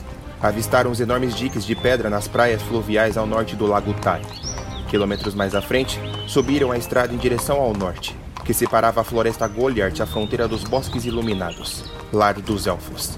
Rapina não pôde deixar de sentir saudade de casa ao pensar que estava tão perto das terras onde nascera. Continuaram a subir a estrada e se viram entre as belas e esverdeadas montanhas de Windel. Foram três dias de muita viagem e pouco descanso. No quarto dia, começaram a entrar em áreas de taigas e florestas de coníferas, onde a temperatura baixava e o tempo se mantinha nublado quase o ano inteiro. Na beira da estrada lamosa, viram uma placa de madeira em formato de seta em uma árvore, escrito Vilarejo de Lavide à frente, e logo abaixo da placa, escrito com a ponta de uma lâmina, jazia. Naratauenses da capital Morad e outras regiões são bem-vindos. Anões, caiam fora. Elfos, se aproximarem, morrerão. Rapina sentiu a irritação subir-lhe. Sua mãe era uma humana, mas seu pai era um elfo que vivia nos bosques iluminados. Por mais que os elfos não gostassem dela, por ser uma mestiça, ainda eram a sua família. Rapina não tinha orelhas pontudas, mas havia traços longilíneos que se lembravam a uma elfa. Ela deixou a placa de lado e prosseguiu em frente, em direção ao vilarejo, tentando se desapegar dos seus pensamentos. Sabe de uma coisa? Falou Levis em frente a todos eles zigue-zagueando sua égua pelo caminho, praticamente deitado em sua cela. Eu não consigo entender por que os Naratauenses são tão tapados. Por que não dividem esse reino maravilhoso com igualdade? A raça humana é a mais numerosa. Respondeu Rapina. Por isso, acreditam que são especiais os olhos de Iva. Se sentem no poder. Acreditam que são os únicos capazes de manter a ordem na Natawan. Porém, mal sabem que os elfos são seres mágicos e formidáveis. Eles são necessários pelo bem-estar da fauna e da flora de todo o reino. Assim como os anões. Defendeu Mardok. Os anões são raças incríveis e engenhosas. São capazes de forjar os melhores itens do reino. Lá em Coluga, os anões são bem-vindos. Eu vim até aqui para acompanhar Wolfric nessa jornada, junto com a pretensão de encontrar anões por essas terras, a fim de levá-los para os arquipélagos em minha caça. Com o novo reino desse rei Aspen, os anões estarão em perigo. A história dos elfos é semelhante. Com o novo rei no trono, serão ainda mais perseguidos. Isso é ridículo! Levis respondeu, girando uma moeda entre os dedos enquanto cavalgava. Todas as raças deviam se unir: homens, anões, elfos, ladrões. Ladrões? Isso não é uma raça. Ladrões são desordeiros que provocam. Uh, desordem. Levi se ajeitou imediatamente em sua cela, apontando o dedo para Mardok. Vai se ferrar, seu preconceituoso de merda! Os ladrões também têm seus direitos. Somos uma raça assim como os anões. É mesmo? Roubar o bem de outro é um direito? Para mim, esse papinho seu é uma desculpa para que ladrõezinhos não sejam punidos pelos seus atos desonrosos. Ô, oh, seu colugano bruto! Por que está me atacando desse jeito? Em nenhum momento falei mal dos anões. Vai se ferrar. Vai você. Vai você. Você. Rapina revirou os olhos, fitando Wolfric em seguida. Havia me esquecido do quanto esses dois são idiotas. Wolfric concordou com um aceno de cabeça impaciente. Você largou essa vida desonrosa de ladrão e ainda continua defendendo esses merdas? Quer saber de uma coisa, Mardok? Levi se viram, cavalgando de costas, encarando Mardok nos olhos. Eu não sou nenhum vendedor de carnes. Continuo sendo um ladrão. E dos melhores. E mostrou o dedo do meio para o trovão. Ah, seu bostinha! Mardok acelerou seu javali atrás dele. O ladrão se virou na cela e bateu as rédeas indo em frente e fugindo. Volta aqui! Levis desapareceu estrada à frente enquanto o javali de Mardok lutava para alcançá-lo de forma medíocre. Rapina e Wolfric continuaram no mesmo ritmo, deixando que eles fossem. Ela se virou para o coiote e observou Rubi na bainha dele. Por que a Rubi não acende mais quando você a segura? Wolfric envolveu os dedos ao redor do cabo e a pedra permaneceu apagada. Eu não sei. Parece que desde a guerra contra o exército Lancer, a magia dela se foi. Quando eu a toquei pela primeira vez, dada ao meu pai, o brilho foi tão intenso que me envolveu em sua luz. A luz sempre se manteve intensa durante todos esses anos em que eu a brandia, mas nos últimos meses, o brilho veio perdendo tal força. Não consigo entender. Wolfric ergueu o rosto, deixando de fitar a espada. Talvez eu não seja mais um merecedor. Não depois das escolhas erradas que tenho feito em vida ao longo desses últimos tempos. Rapina baixou a cabeça, mantendo um silêncio constrangedor. Wolfric então decidiu mudar o assunto e perguntou: Como está o seu pai e os elfos dos bosques iluminados? Não vejo meu povo há um bom tempo. Tenho me virado sozinha pelo reino, buscando de alguma maneira defender os inocentes e oprimidos. Virou uma justiceira? Não, só busco pelo certo. Não importa se é um elfo ou um humano, todos têm direitos. Eu só decidi ir embora dos bosques iluminados porque nem mesmo o meu povo me queria por perto. Ser uma mestiça me faz ter conflito entre as duas raças. Enfim, eu não me importo. Só estou aqui para provar que todos estão errados. Deve ser difícil ter o sangue de duas raças que se odeiam. Wolf comentou, melancólico por ela. Não me venha com pena. Eu sei me virar. Wolf ficou calado por alguns segundos. Não queria provocar a ira dela. Rapina tinha muitas mágoas para lidar. E quanto ao seu pai? Decidiu perguntar. Ele deve sentir a sua falta. Rapina deu de ombro, sem vontade alguma de responder. E ao mesmo tempo apontou com a cabeça o caminho à frente. Wolfric se virou e viu o vilarejo. O vilarejo de Lavid não era grande coisa. Havia poucas casas com poucos cidadãos. Cidadãos curiosos que olhavam das janelas de seus lares a chegada dos forasteiros. Lavid era tão pequena e esquecida que era formada por apenas uma única estrada de lama. O local parecia triste, com a garoa vindo de um céu nublado e poucas bandeiras esvoaçando lentamente com o silêncio da região. Mais à frente, próximo ao fim da estrada de Lavid, Wolfric e Rapina avistaram Levis e Mardok discutindo em frente a um estábulo. O ladrão segurava sua égua pelas rédeas e o trovão segurava seu javali. Eu cuido desses idiotas. Falou Rapina, apressando seu cavalo. Vá até aquela taverna e pergunte se o dragão sobrevoa essa região. Wolfric aproximou Morsets até uma única taverna do vilarejo. Na fachada, em uma placa de madeira, havia o nome de Curral dos Bêbados. O coiote desceu da cela e entrou na taverna. Do lado de dentro havia apenas dois clientes em uma mesa qualquer, um porco no espeto em brasa no centro do recinto, uma mulher varrendo o chão, um sujeito bêbado dormindo no balcão com uma caneca de madeira em uma das mãos e um taverneiro lendo um livro de capa rasgada. Wolfric caminhou até o taverneiro e se apoiou no balcão. O homem do outro lado ergueu seus olhos da leitura e fitou o cavaleiro com um olhar agradável. Boa tarde, Stor. Cumprimentou. Temos um ótimo porco em brasa com os melhores temperos de Naratawan. Se precisa de um quarto para passar a noite, tenho as melhores hospedagens. Agradeço, senhor. Vim apenas por informação. Meu nome é Wolfric Brandon. Venho da capital de Morad. Uh, seja bem-vindo, moradiano. Ele abriu um largo sorriso, realizando uma saudação naratauense. Ah, sim. Bem, o senhor por acaso soube da vinda de algum dragão por essas regiões? O sorriso do taverneiro desapareceu imediatamente, dando lugar a uma súbita apreensão. S sim. Um dragão branco como a neve. Passou por aqui há uns três ou dois dias. As pessoas do vilarejo correram para suas casas. Por sorte, o monstro nos ignorou. Mas os rugidos e o bater das asas eram assustadores. Ele fechou os olhos, como se lembrasse. Acha que o dragão irá atacar, Sor? Wolf encarou o taverneiro com a mente pensativa. Não, talvez esteja apenas curioso. Eu agradeço a sua ajuda. O coiote se virou para sair. Uh, Sor! Chamou-o e o Wolfric se virou para ele. Se o dragão despertou, significa que algo está por vir, não é? O coiote engoliu em seco, sentindo o pesar de seu próprio respirar. E ele respondeu: Aconteça o que acontecer, os naratauenses, todas as raças, têm o dever de se unir.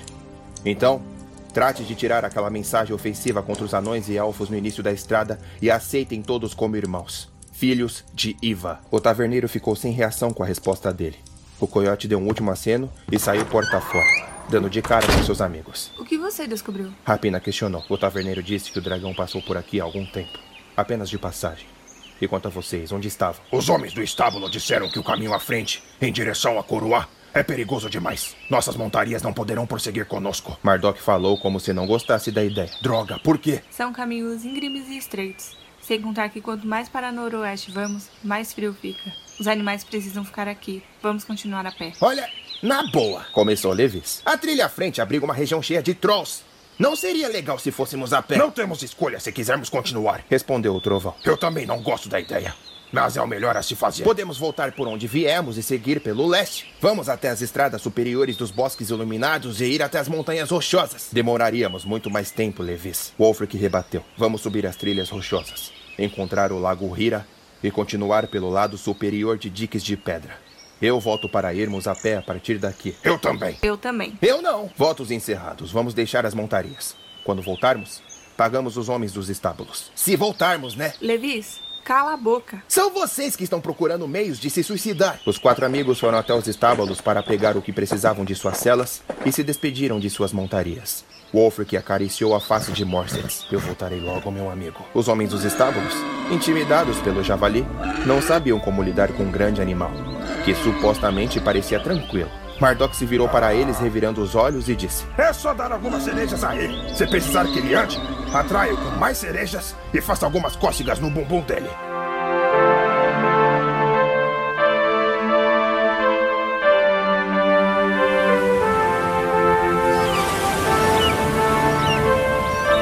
Naquele mesmo dia, eles subiram as íngremes trilhas rochosas em direção aos diques de pedras com vista para o maior lago de Naratawan, o Lago Uhira. Quanto mais subiam, Wolfric e Mardok sentiam a fatiga por conta do ar rarefeito. Levis e Rapina iam em frente, dando passos leves, ligeiros e sem pestanejar.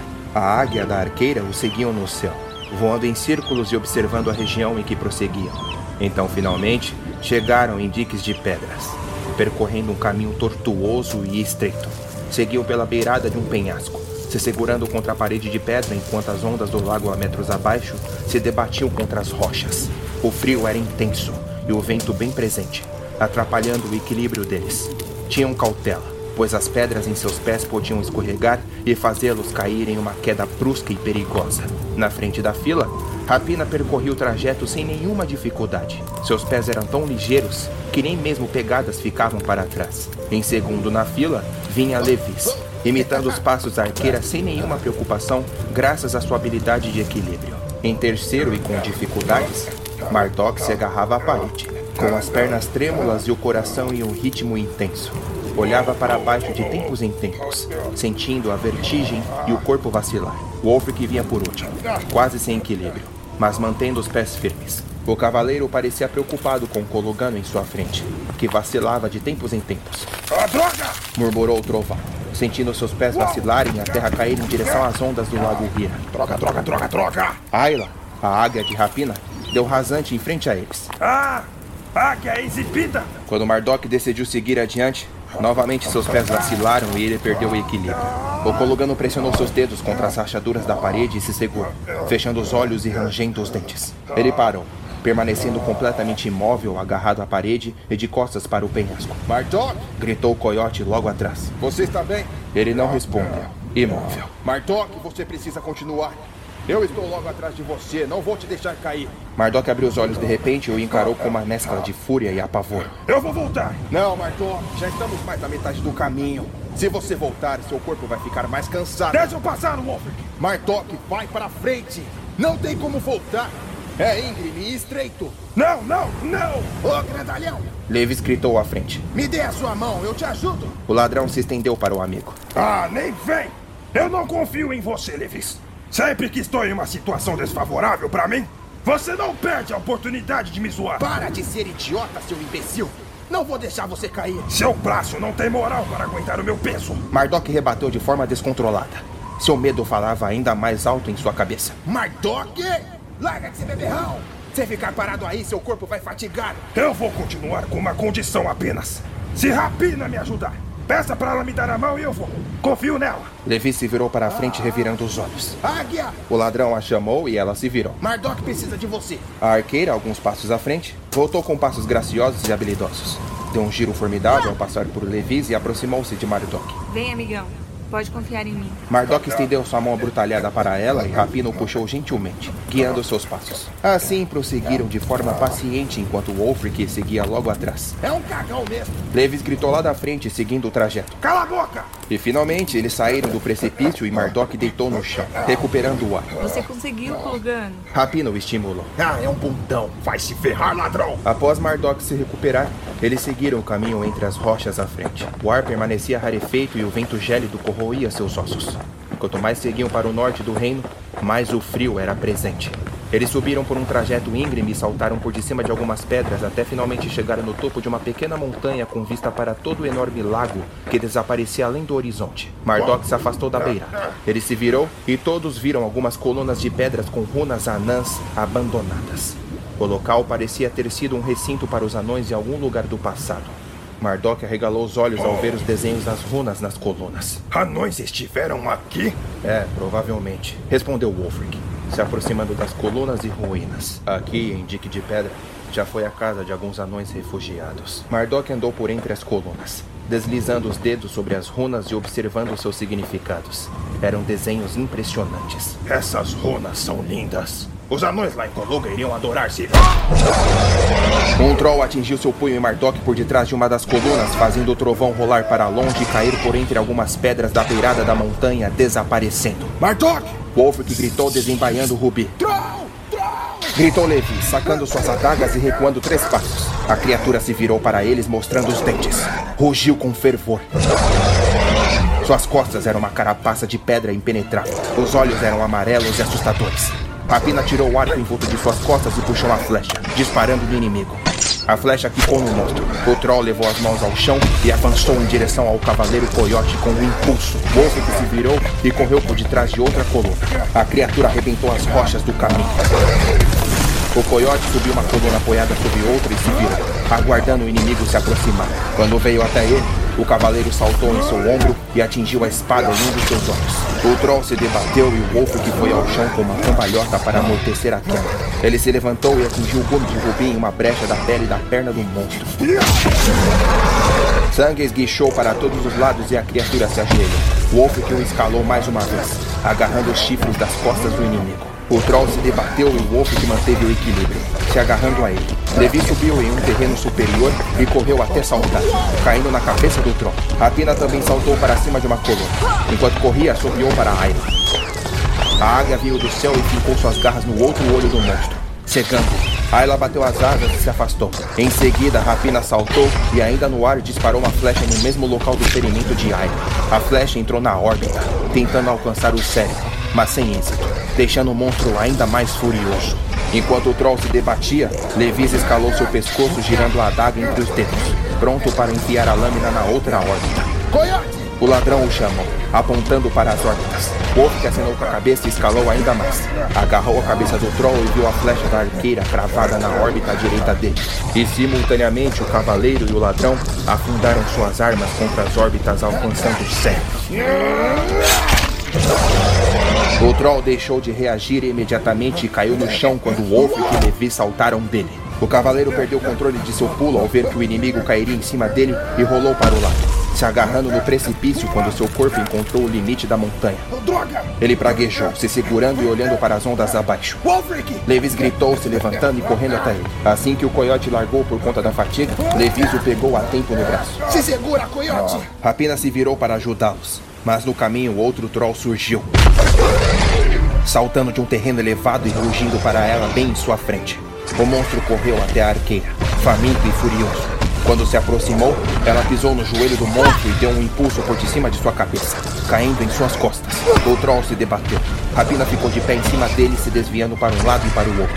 Ela puxou cinco flechas da aljava de uma só vez, pôs na corda e mirou na cabeça da coisa. Puxou a corda com toda a sua força e soltou. As cinco flechas élficas penetraram na cabeça do troll até atravessar a parte da mandíbula e caiu no chão. Rapina deu um salto mortal e caiu com os pés bem equilibrados para amortecer. Em último movimento de desespero, o troll ferido se virou para ela com metade da cabeça aberta e estendeu uma das mãos. Ela se assustou com o reflexo do inimigo e caiu no chão. Mas. O machado Tormenta dos Javali surgiu para defendê-la quando a lâmina decapitou o grande monstro com um só movimento. Rapina se virou e viu Mardok com um olhar brutal e um sorriso de satisfação. Mardok pôs o machado nas costas e estendeu a mão para sua amiga, ajudando-a a se levantar. Está tudo bem, arqueira? Rapina assinou com um sorriso. Ela se virou para a cabeça decapitada do monstro e puxou as cinco flechas cravadas. Levis puxou Wolfric do precipício com toda a sua força e os dois permaneceram deitados no chão, recuperando seus fôlegos. Droga, Wolfric. Eu não sou um cara de força, eu sou ágil. Ah, mesmo assim agradeço a ajuda, ladrão. Agora vamos. Wolfric se levantou, embaiando a espada e estendendo a mão para o amigo. Tá bom. Respondeu Levis, se levantando. E quando os dois se viraram, eles viram Mardok sentado no corpo decapitado do monstro e Rapina checando suas flechas com o pé apoiado na cabeça do troll. Já terminaram? A arqueira perguntou ao coiote e o ladrão, com um sorriso de deboche. Mardok se levantou e saltou de cima do corpo do inimigo. Vamos continuar antes que mais trolls apareçam. E assim eles prosseguiram para fora de dique de pedras.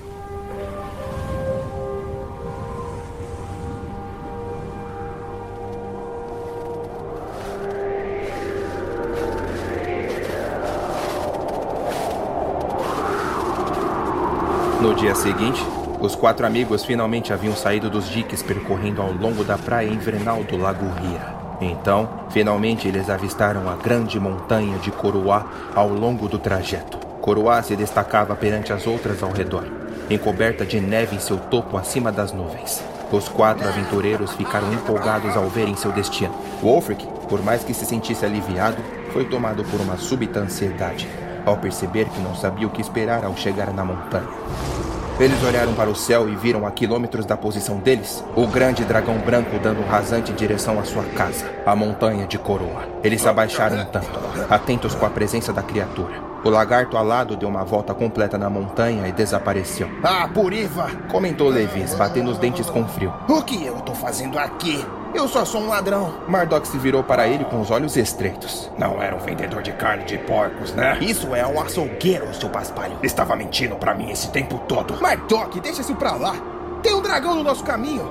É, faz sentido. Wolfric sentiu sua cabeça espremer dentro de seu crânio e ele caiu de joelhos, pressionando as mãos contra suas têmporas. Os três amigos se aproximaram dele preocupados. Wolfric, o que foi? Você está bem? E o coiote ouviu uma voz reverberar dentro de sua cabeça. Coiote, sou eu, Ugar. Wolfric sentiu a dor se aliviar ao entender que era uma magia do velho mago cego. Wolfric, o dragão atacou a capital novamente em sua ausência. Ele retornou para Coroa. Tenha cuidado ao chegar. A criatura parece mais furiosa do que nunca. Mais cidadãos da capital foram mortos e o lado oeste da cidade foi afetada. Ogar deu uma pausa. O rei Aspen se casou com a nova rainha Alina dois dias antes do ataque. E agora, ele parece demonstrar estar tramando algo com o pai da nova rainha, o Lord Kira. Ogar deu outra pausa. Os outros dragões também despertaram, Coyote. Algo grandioso e perigoso está prestes a acontecer. Encontre logo as respostas que precisamos em Coroa. O cavaleiro sentiu a voz se ausentar e partir. Ele ergueu o rosto e observou o rosto de Rapina em frente ao seu. O que foi? Ela questionou, pousando sua mão na face dele. Wolfric respirou fundo antes de respondê-la. O Gar acabou de entrar em minha cabeça para me dizer, telepaticamente, que o dragão branco. Ele apontou para a montanha de Coroa. Voltou da capital após outro ataque. Todos eles se entreolharam e disse que os outros dragões também despertaram. O quê? Mardok ficou sem palavras. Uriva. Rapina tinha os olhos arregalados. Ah, merda! Levis levou as mãos à cabeça, andando em círculos. Eu sou apenas um ladrãozinho da guilda de Everont. O que eu tô fazendo aqui tentando intervir um acontecimento que pode mudar o rumo de todo o reino? Temos que continuar. Rapina disse com firmeza, ajudando Wolfric a se levantar. Não vamos parar agora. Quando eles prosseguiram mais alguns passos adiante em direção a Coroá, viram que no caminho havia um grande lance de lago congelado. Na beira, havia um cais com dois barcos a remo. Portanto, estavam presos no gelo. Havia em torno de 5 quilômetros de água até o pé da montanha. Oh, maldição! Mardok praguejou, encostando a ponta da bota no gelo. Esse gelo deve estar fino. Se atravessarmos a pé e o gelo quebrar, nós vamos morrer. Wolfric se virou para eles. Os barcos estão presos no gelo. E a única forma de prosseguir é caminhando. Eu voto para atravessarmos a pé com cautela. Os três se entreolharam e Rapina foi a primeira a dar um passo para a frente. Eu concordo. Eu também. Vai ser moleza. Eu não. Falou Mardok recuando um passo. Votos encerrados. Wolfric, Wolfric, olha para mim. O trovão pousou as duas mãos no ombro dele. Olha o meu tamanho. Eu peso igual a um urso. Se meu peso arrebentar o gelo... Estamos juntos nessa, amigão. Levis o interrompeu com um sorriso descontraído. O gelo não vai quebrar. Seu cérebro é leve. Disse o ladrão que acabou de ver um dragão e ficar apavorado.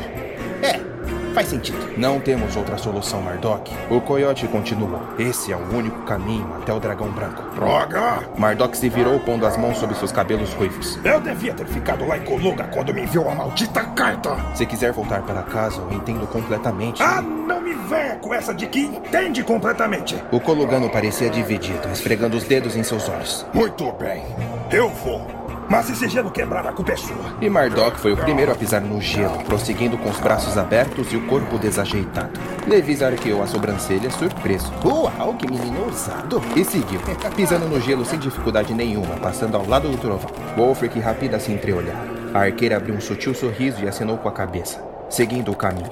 Wolfric respirou fundo e foi logo atrás.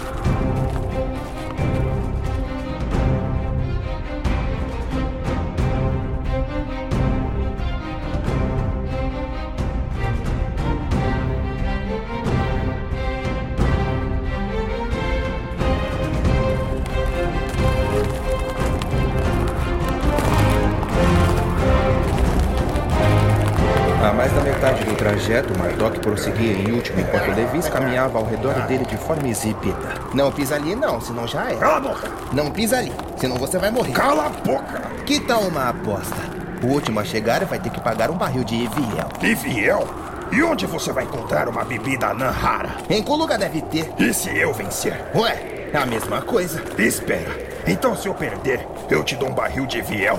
Enquanto se eu ganhar, eu também terei que lhe dar um barril de Viel para você me devolver? É isso? Não é bem assim. Só mais alguns passos, rapazes. Gritou Rapina mais à frente, acompanhando Wolfric. Vai apostar ou não? Se eu ganhar, você volta pra Coluga comigo e vai trabalhar pra mim. O quê? Trabalhar pra você? Isso é injusto. Pegaram larga. Seu pai me odeia, Martok.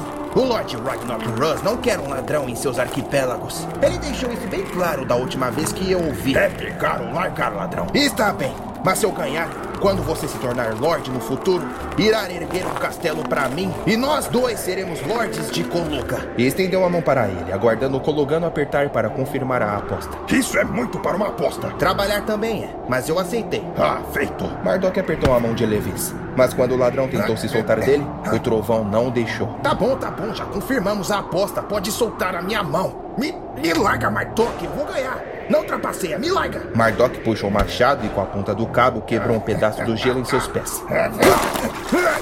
Que que é isso que tá fazendo? Me larga, Mardok. Mardok pôs o machado nas costas, pegou a perna do ladrão e o prendeu no local quebrado. A água tá congelando, seu maluco. Mardok sorriu maliciosamente e soltou sua mão, ganhando coragem e correndo. Levis arregalou os olhos e tentou correr, mas seu pé ainda estava preso. Come por ela, ladrão. Não, não. Levis tentava puxar sua perna de volta. Mardok, seu trapaceiro desgraçado! Ah, isso não vai valer! Não vai valer! Martok passou por Wolfric e Rapina e os dois se assustaram com o Brutamontes a passos largos. Ei, Martok! Wolfric falou. Cuidado! Levi se soltou e escorregou com impulso. Tentou se levantar e escorregou de novo. Quando ficou de pé, finalmente patinou, tentando alcançar o adversário. Mas Mardok já estava muito distante, se aproximando do pé da montanha. Mardok, eu não vou trabalhar para você! Você trapaceou! Levis patinou ao lado de Rapina, quase derrubando. Toma cuidado, Levis. Quando voltarmos para a Kuluga, você irá lavar todos os meus trajes. não! Você trapaceou! E assim eles continuaram até o fim.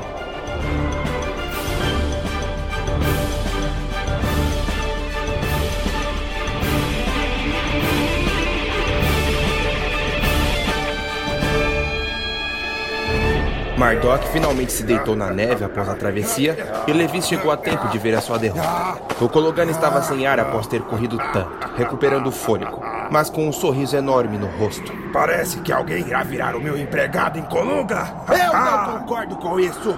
Apostas precisam ser justas, Mardok. Não passe a perna em alguém desse jeito. Ah, disse o ladrão. Ah, eu vou te matar, Mardok. Wolfric e Rapina chegaram logo atrás se aproximando deles enquanto esfregavam suas mãos enluvadas por conta do frio. Estamos chegando, comentou o coiote. Wolfric encarou a montanha após erguer a cabeça. Enquanto respirava, o ar saía como um vapor de suas narinas por conta da temperatura. Seus ossos congelavam. Portanto, não se importava, já que seu coração tamborilava dentro de seu peito. Está preocupado, coiote? Rapina questionou, parando ao lado dele com um meio sorriso, observando o coroa. É uma subida e tempo. Wolfric a observou. Eu seria um idiota se não estivesse com medo. Ele respondeu com um sorriso. Não faço ideia do que me aguarda. O Gar me disse que a resposta está na casa do dragão. Isso me faz sentir uma responsabilidade enorme nos ombros. E quanto a você? Não está com medo? Rapina abriu um sorriso que deixava Wolfric encantado. Por um momento, toda a sua ansiedade se dissipou. O medo é o que nos encoraja. Wolfric, afetado pela confiança da arqueira, se virou para todos eles. Mardok se levantou do chão de neve enquanto Levis parecia mal-humorado de braços cruzados. O coiote observou cada um dos seus amigos e disse: Muito bem, meus camaradas. Chegamos à coroa. E quem diria que juntos novamente? Ele deu uma longa pausa, se lembrando dos dias passados ao lado deles. Eu sei que cada um de nós seguimos nossas vidas e nos distanciamos por minha culpa. Anos atrás, abandonei o nosso grupo porque desejei com ambição ser um cavaleiro real. Queria ser importante e útil de alguma forma. Os três o encararam em silêncio, com expressões neutras. Eu lutei numerosas batalhas pelo rei Teldor e viajei por numerosas terras por toda Naratawa, mas nenhuma delas se compara ao que nós quatro fizemos juntos pelo reino. Ele abaixou a cabeça, fechando os olhos. Eu eu me arrependo amargamente por ter deixado todos vocês tão de repente. E ele olhou para a arqueira, por abandonar aquilo que eu mais amava em toda a minha vida. Eu sei o quão feri vocês. Mas hoje, vamos subir essa montanha e descobrir o nosso destino. Não por mim, mas por Naratawan. Vamos brandir nossas lâminas e, se preciso, lutar, sangrar e conquistar. Wolf olhou ao redor, observando aquela natureza invernal, abrindo um sorriso. Eu não queria estar em outro lugar senão aqui com os amigos mais leais e devotos como vocês três. Eles se entreolharam, sorrindo. Rapina, a águia a arqueira mais audaz e valorosa que conheço. Não teme a nada e a ninguém. A arqueira acenou com a cabeça. E o Kolugano mais feroz e impetuoso de Naratawan, com seu machado estrondoso. O tormenta dos javalis. Mardok bateu seu próprio peito, orgulhoso. E enfim, o cavaleiro olhou para o ladrão. E Levis, apenas um ladrão que não queria estar aqui. Hey! Depois desse discurso, eu quero estar aqui. Você é o ladrão mais habilidoso e perigoso de todo o reino. Levis fez uma reverência garbosa a ele. E Rapina se virou para o cavaleiro, dizendo: Eu, Wolfric, o cavaleiro coiote, o portador da espada rubi, um dos três heróis de Naratawa. Wolfric sorriu para ela. Juntos! Juntos! Juntos! Rapina estendeu a mão e meio a eles. Levis pousou a sua mão sobre a dela. Em seguida, Mardok. E por último, Wolfric. Hora de proteger Naratawan até o fim. E eles avançaram subindo a grande montanha de Coroá em direção ao habitat do dragão branco.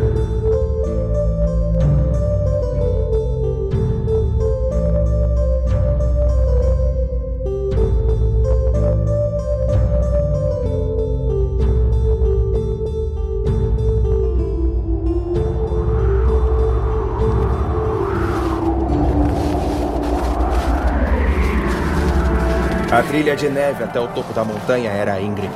O vento gélido batia contra eles com pequenos flocos cortantes. Portanto, os três se ajudavam e continuavam em frente sem hesitação. Eles não pararam por nada. Todos eles ocultavam suas cabeças por debaixo de seus capuzes e se abraçavam contra o próprio agasalho. E quando finalmente o caminho percorrido deixou de ser íngreme, eles encontraram uma caverna mergulhada por toda aquela neve. Eles caminharam em direção e pararam na entrada, abaixando seus capuzes. A caverna era uma garganta que percorria para dentro da montanha de Coroa.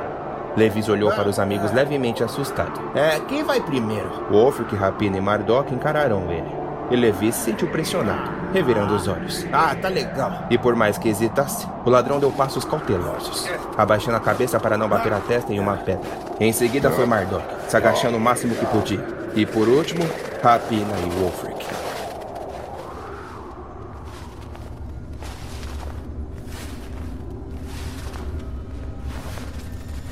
Do lado de dentro, uma brisa cortante e gelada vinha contra eles. O local não era escuro, graças aos reflexos dos gelos nas paredes, teto e chão.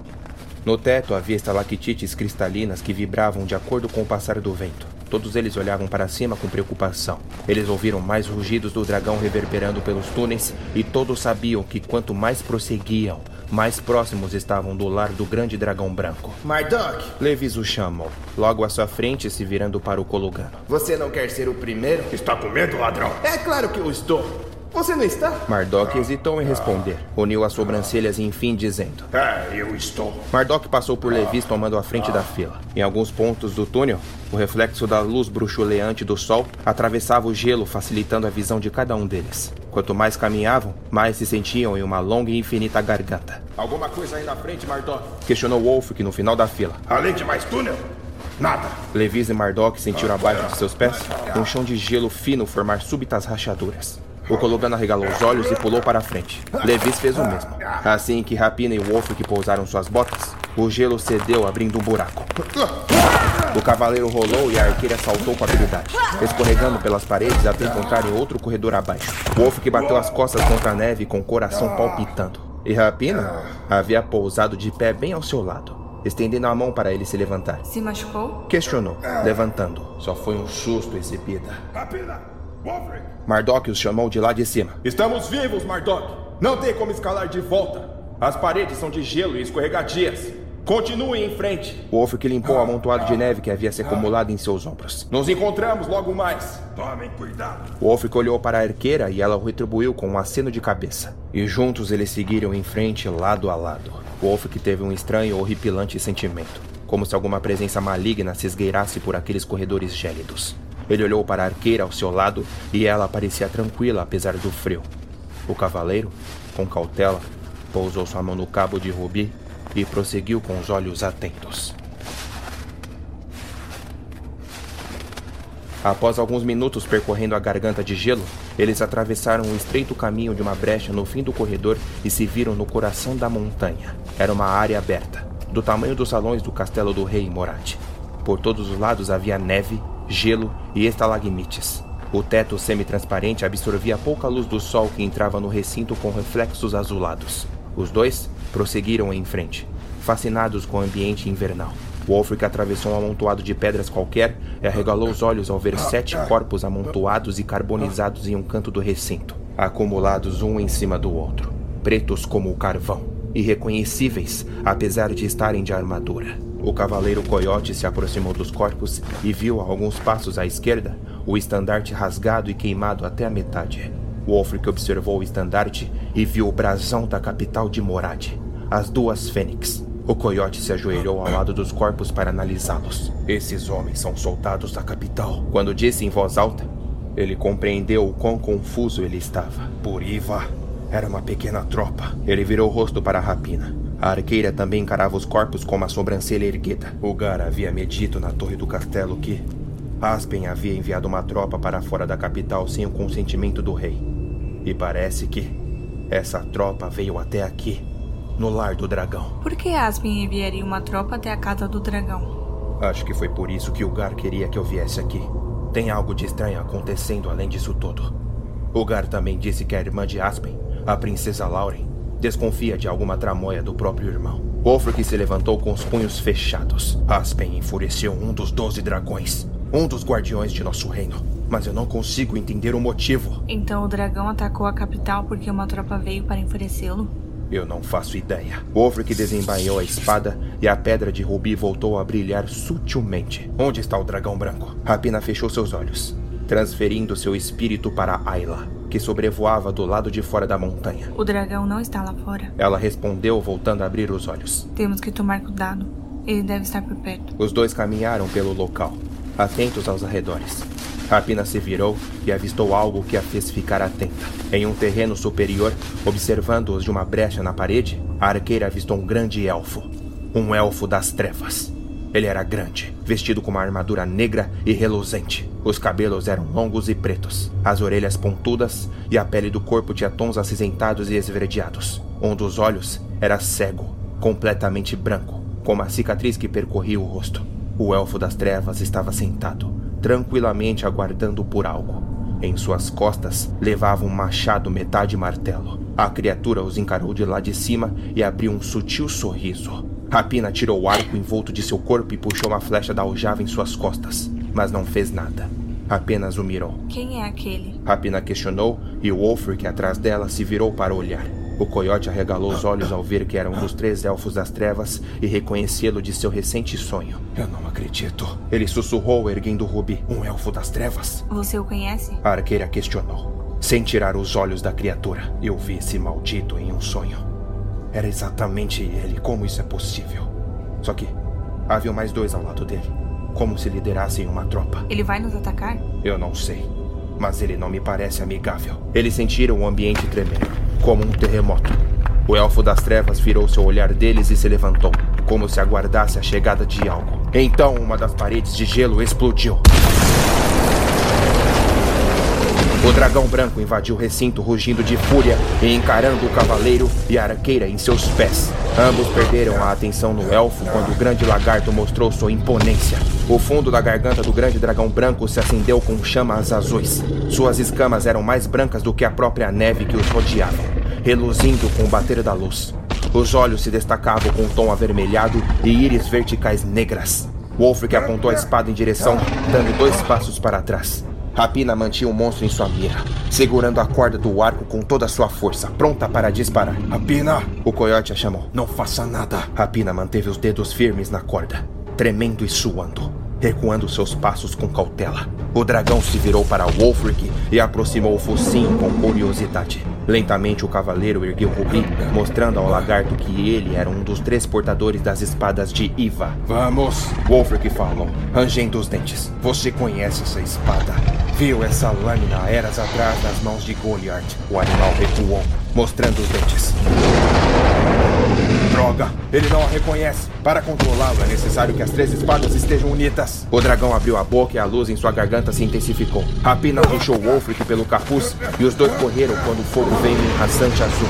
O coiote e a arqueira se jogaram para frente, deslizando no gelo, se escondendo por detrás de uma rocha qualquer. A rocha os protegeu contra as chamas, mas o calor era intenso. Assim que o fogo cessou, os dois se levantaram e correram pela brecha que haviam entrado. Mas o dragão deu um salto, dando um impulso pelas paredes e pousando em frente a eles, interrompendo a fuga. O lagarto mostrou os dentes e deu um bote para a frente, pronto para engoli-los. Rapina imediatamente puxou três flechas e disparou no céu da boca do dragão. O animal recuou quando as flechas abriram um ferimento no local. Ele abriu as asas e se sacudiu com a dor. O coiote e a arqueira aproveitaram e correram para o lado oposto. Na fuga, por sorte, Wolf que avistou um vão em uma das paredes do recinto que dava acesso para outra área ao lado. Rapina! Ali! Ele apontou e os dois seguiram em direção. O dragão se virou para eles após a dor e avançou com fúria. Quando se aproximou, Wolfric e Rapina atravessaram a brecha e a criatura bateu seu gigante corpo contra a parede. Os dois se estreitaram pelo vão, tirando a neve do caminho e caindo para outro espaço aberto. Wolfric se levantou primeiro e ajudou a amiga. Eles observaram o local e o ambiente era semelhante à caverna ao lado. Os dois ouviram o dragão rugir mais uma vez até tudo ficar em silêncio. Wolfric avançou em frente, procurando por alguma saída. Temos que encontrar uma saída antes que o dragão nos alcance. Ele se interrompeu ao avistar um amontoado de galhos em círculos em um canto qualquer. Por Iva, Rapina, aquilo é um ninho? Mas cadê os ovos? É uma fêmea. Rapina respondeu surpresa. O dragão branco é uma fêmea. Ela está furiosa porque os ovos não estão aqui. Alguém os roubou. Wolfric se aproximou do ninho e viu outro estandarte da capital, rasgado ao meio. O coiote ficou furioso e sua mandíbula se enrijeceu, apertando os dedos no cabo da espada. Não pode ser. Ele se virou para a arqueira. Aspen enviou uma tropa até aqui para roubar os ovos do dragão. E Rapina assinou com a cabeça indignada. De repente, a arqueira regalou os olhos. Antes que ela pudesse reagir, Wolfric se virou e levou uma martelada no peito. O coiote voou e caiu de costas contra a neve, sem ar em seus pulmões. O elfo das trevas que eles haviam avistado antes surgiu, avançando com seu meio machado e meio martelo em direção a Rapina. Rapina puxou suas flechas e disparou. A primeira ficou no peito da armadura do elfo, mas a segunda atingiu a brecha entre o ombro e o braço, fincando na carne dele. O inimigo rangeu os dentes com dor, arrancando a flecha e voltando a caminhar em direção a ela. Portanto, a arqueira era rápida. Ela recuava com passos ágeis, lançando uma flecha após a outra. Algumas picavam no metal da armadura, mas outras penetravam em sua carne, atrasando-o. O elfo das trevas se enfesou com ela e jogou sua enorme arma com precisão. A arma rodopiou e a arqueira, com reflexo formidável, jogou a cabeça para a esquerda e o machado passou por ela, atingindo uma pedra qualquer. Quando Rapina se virou para continuar seus disparos, era tarde demais. O inimigo a pegou no pescoço e a ergueu no ar, apertando seus dedos em sua garganta. Wolfric se levantou enfurecido. Correu em direção ao elfo com Rubi nas mãos e com uma habilidade formidável. Girou a espada cortando a brecha da armadura do joelho dele. O elfo das trevas sentiu a perna fraquejar e largou a arqueira. De seu ferimento, sangue vazou pelo metal até o chão. Comigo, grandalhão! O coiote o provocou, girando a espada pronto para continuar. Aqui! Comigo! O elfo das trevas foi até seu machado, agarrou o cabo e o arrancou da pedra.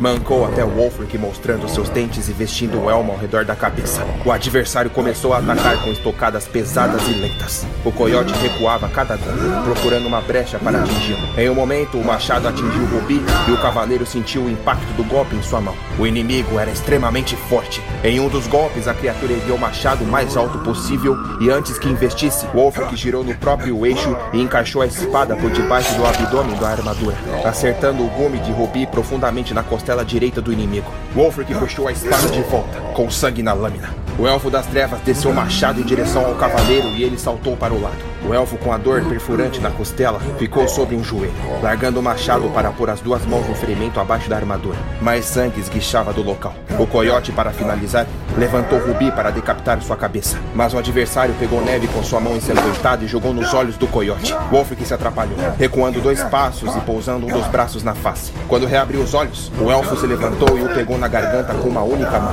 Com a outra mão, envolveu os dedos no cabo do machado e o ergueu, encostando a lâmina em sua garganta. Wolfric pôde ver os olhos raivosos do inimigo por detrás do visor do elmo quando o mesmo aproximou seu rosto ao dele. Um dos olhos cegos, completamente branco, estava com veias avermelhadas. Então o elfo das trevas disse face a face ao coiote: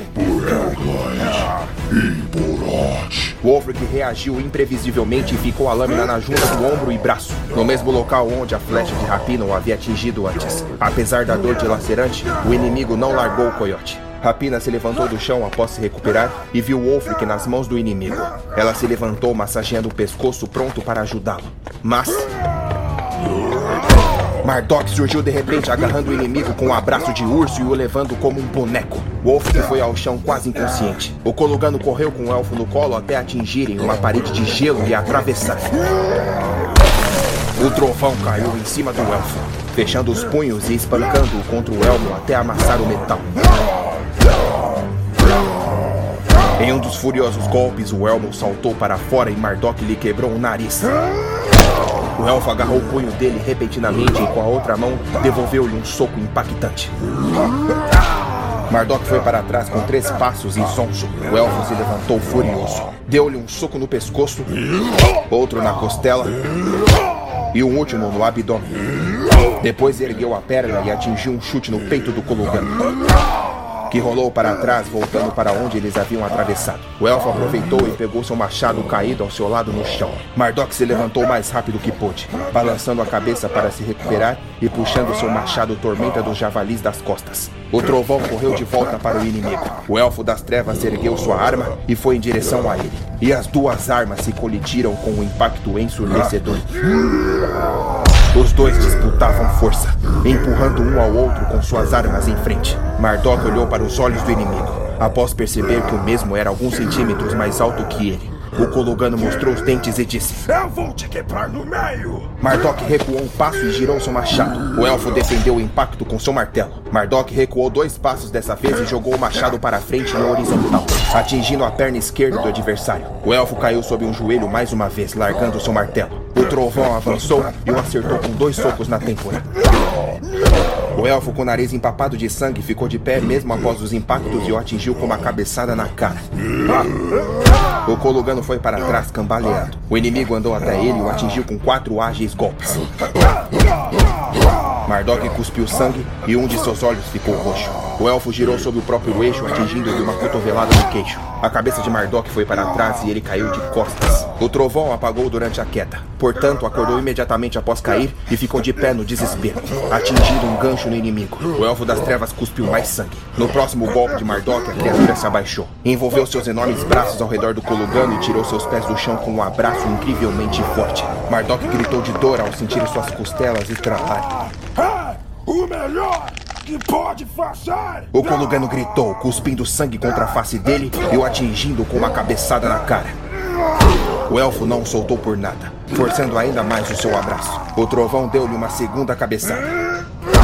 Dessa vez, o elfo afrouxou o abraço. No terceiro impacto, o inimigo não aguentou e o largou. Mardok foi ao chão recuperando o fôlego. Balançou os punhos e correu em direção a ele. O elfo balançou a cabeça e também se virou para o adversário. E simultaneamente os dois atingiram um soco contra a face do outro. Mardok foi ao chão inconsciente. Seu rosto estava inchado e roxo. Já o elfo das trevas se levantou, limpando a boca de sangue com as costas da mão. Cambaleou até a sua arma. Quando se estendeu para pegar o cabo, uma daga de lâmina afiada veio rasante cortando dois de seus dedos.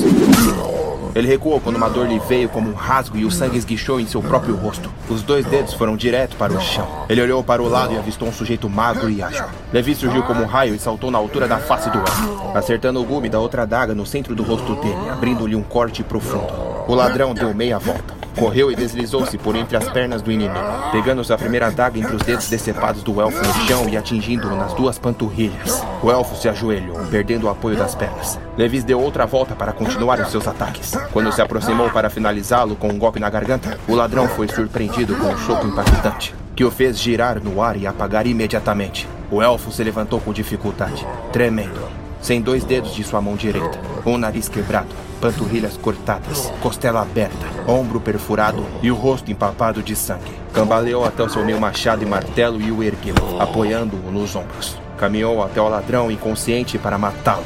Mas uma flecha veio em um rasante, atingindo seu pescoço do lado esquerdo.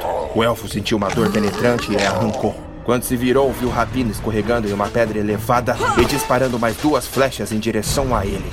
O elfo jogou a cabeça para a direita e a primeira flecha atingiu-lhe de raspão no rosto. A segunda flecha, o elfo a pegou a centímetros de seu nariz quebrado. A arqueira correu em direção ao adversário e ele se preparou para lutar contra ela. Antes de Rapina se aproximar, a espada rubi surgiu do nada, cortando mais fundo a panturrilha esquerda do grande elfo das trevas. Ele se virou para o coiote, a fim de agarrá-lo pelo que acabara de fazer. Mas Rapina o atingiu com outra flecha na panturrilha direita. O elfo ficou furioso e se ajoelhou. Uma daga atingiu o rosto do elfo, atravessando a pele da bochecha até a boca dentro. O elfo arrancou a lâmina e a jogou de volta com precisão no ladrão. Levi sorriu e a pegou de volta sem nenhuma dificuldade. O elfo das trevas se virou e o machado de Mardok atravessou a lateral da armadura dele subitamente, atingindo a costela por debaixo e quebrando-lhe mais alguns ossos. O Kolugano puxou o machado de volta e ergueu para cortá-lo ao meio. Portanto, o inimigo reagiu e bateu com seu martelo no queixo do trovão.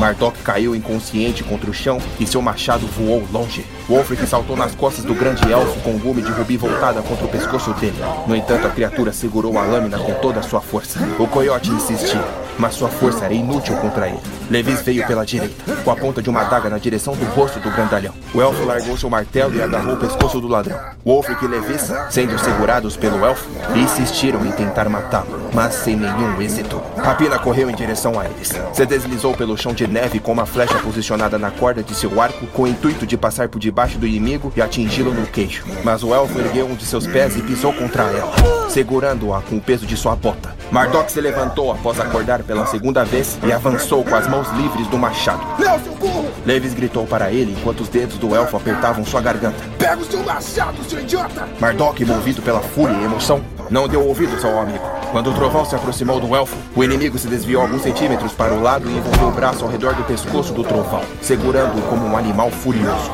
Levis tentou acertar um chute em Mardok com raiva.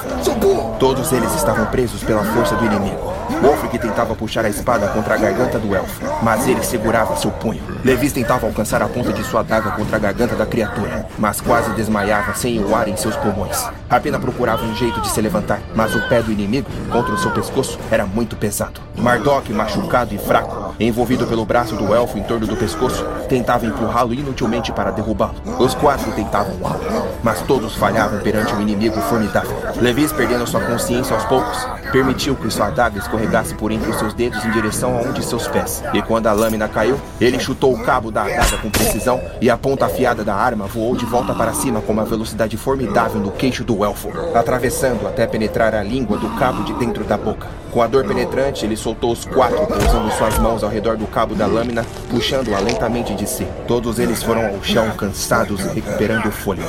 Quando o elfo das trevas arrancou a adaga de sua carne, ele se virou para o seu meio martelo e machado para continuar a lutar. Portanto, o dragão branco atravessou uma das paredes e pousou em frente ao elfo. Oh, droga! Levi se levantou correndo e se escondendo atrás de uma pedra. O dragão rugiu para o alto e o elfo recuou dois passos. De repente, a pedra de rubi na espada de Wolfric brilhou intensamente em suas mãos. A luz vermelha envolveu todo o seu corpo, refletindo todo o ambiente. O dragão se virou para ele com olhos curiosos enquanto o elfo permanecia parado sem reagir. O cavaleiro coiote se levantou do chão e ergueu sua espada para que o grande dragão branco a reconhecesse. Wolfric não podia controlar o lagarto alado sem as outras duas espadas presentes. Mas o dragão, um dos fragmentos de Rock, reconheceria aquela lâmina forjada por sua amada Iva. O dragão recuou um passo contra Wolfric e se voltou para o elfo, exalando fumaça de seu focinho. O monstro ergueu a cabeça para o alto, abriu sua enorme boca e lançou chamas azuis contra o elfo das trevas. Wolfric e os outros recuaram, evitando o poderoso calor.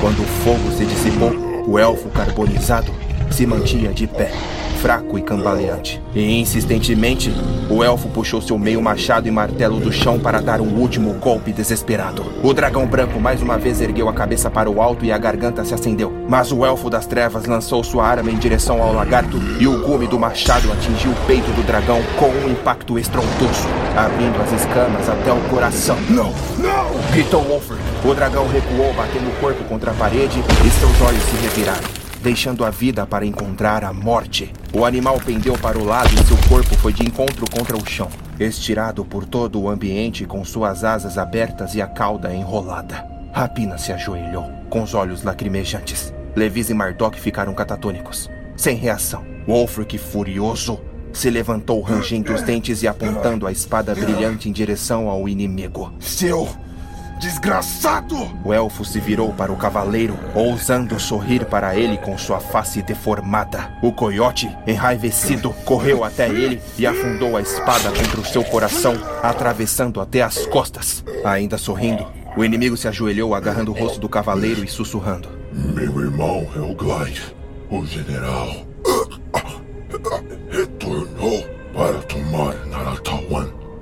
de vocês. Wolfric arregalou os olhos, sem reação, sem ar em seus pulmões. E de repente o corpo do elfo se enegreceu ainda mais até virar terra e se dissolver pelo chão. Wolfric se virou para os seus amigos e eles o encararam sem reação. Depois, o cavaleiro olhou para o grande corpo do dragão estirado por todo o recinto. Ele abaixou o olhar e encarou sua espada, e a pedra de rubi começou a piscar. De repente, a luz se concentrou em uma única direção, apontando para algo. O que? O que é isso? Wolfric perguntou, erguendo-a e observando a luz. Por que a espada está brilhando agora? Mardok questionou, catatônico. E Rapina respondeu. Porque o Wolfric deixou a vaidade de lado, para abraçar a honra de merecê-la. Wolfric continuava a encarar a luz vermelha, que lhe dizia algo, apontando para tal direção. De alguma forma, ele sabia que agora sua luta iria começar. Os exércitos da entidade Ot estavam retornando. Wolfric fechou os olhos, sentindo a luz de rubi entrar em seu corpo, dando-lhe coragem. Ele se virou e encarou o dragão uma última vez. e o pesar de um guardião a menos para proteger o reino caiu sobre os seus ombros.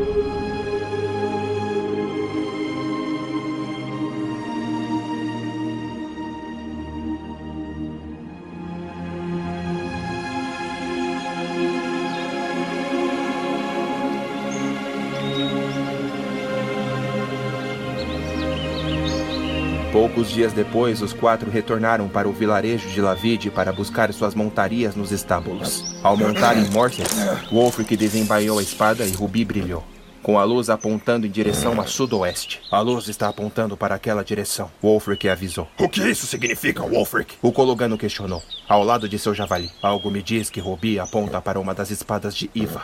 Safira ou Esmeralda, eu não sei. Meu dever é achá-las. Nós vamos com você, falou Levis. Não, o coiote disse. Essa jornada é minha. E abaixou a cabeça, fechando seus olhos. Escutem. Eu não estou abandonando vocês. Nós sabemos. Rapina respondeu, acenando com a cabeça. O que quer que façamos? Wolfric sorriu para ela e disse: Nossa jornada até Coroá nos revelou que os elfos das trevas estão retornando.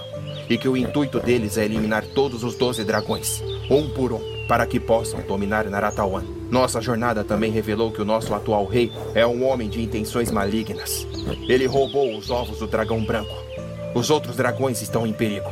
Então eu irei para onde a luz de Rubi aponta em busca de unificar as três espadas de Iva. Quanto a vocês, preciso que retornem à capital de Morad e enfrentem o rei diante do povo. Tomem de volta os ovos que ele roubou. Wolfric virou seu cavalo pronto para cavalgar. Aqueles ovos são o futuro do nosso reino. Novos dragões. Depois, unam todos os naratauenses do reino. Humanos, elfos, anões, sem exceção. Digam a eles que os elfos das trevas estão retornando e que precisamos agir agora. E os três amigos o retribuíram com uma saudação naratauense. Wolfric devolveu tal cumprimento. E antes de cavalgar, o coiote se virou para a arqueira e disse: Sempre juntos. Rapina assinou com a cabeça em resposta. Ele bateu as rédeas, erguendo o rubi no alto e seguindo para onde a luz vermelha apontava. Levi se virou caminhando até a sua égua. Então tá. Vamos lá pagar de heróis em Morad. A arqueira continuou encarando o cavalgar do coiote, que se distanciava a cada segundo. Mardok se aproximou dela e pousou sua mão em seu ombro. Você está bem? Ela abriu um sorriso, se virando para o Cologano e respondendo. Finalmente uniremos toda Naratawan. I came upon a child of God. He was walking along the road. And I asked him, Where are you going?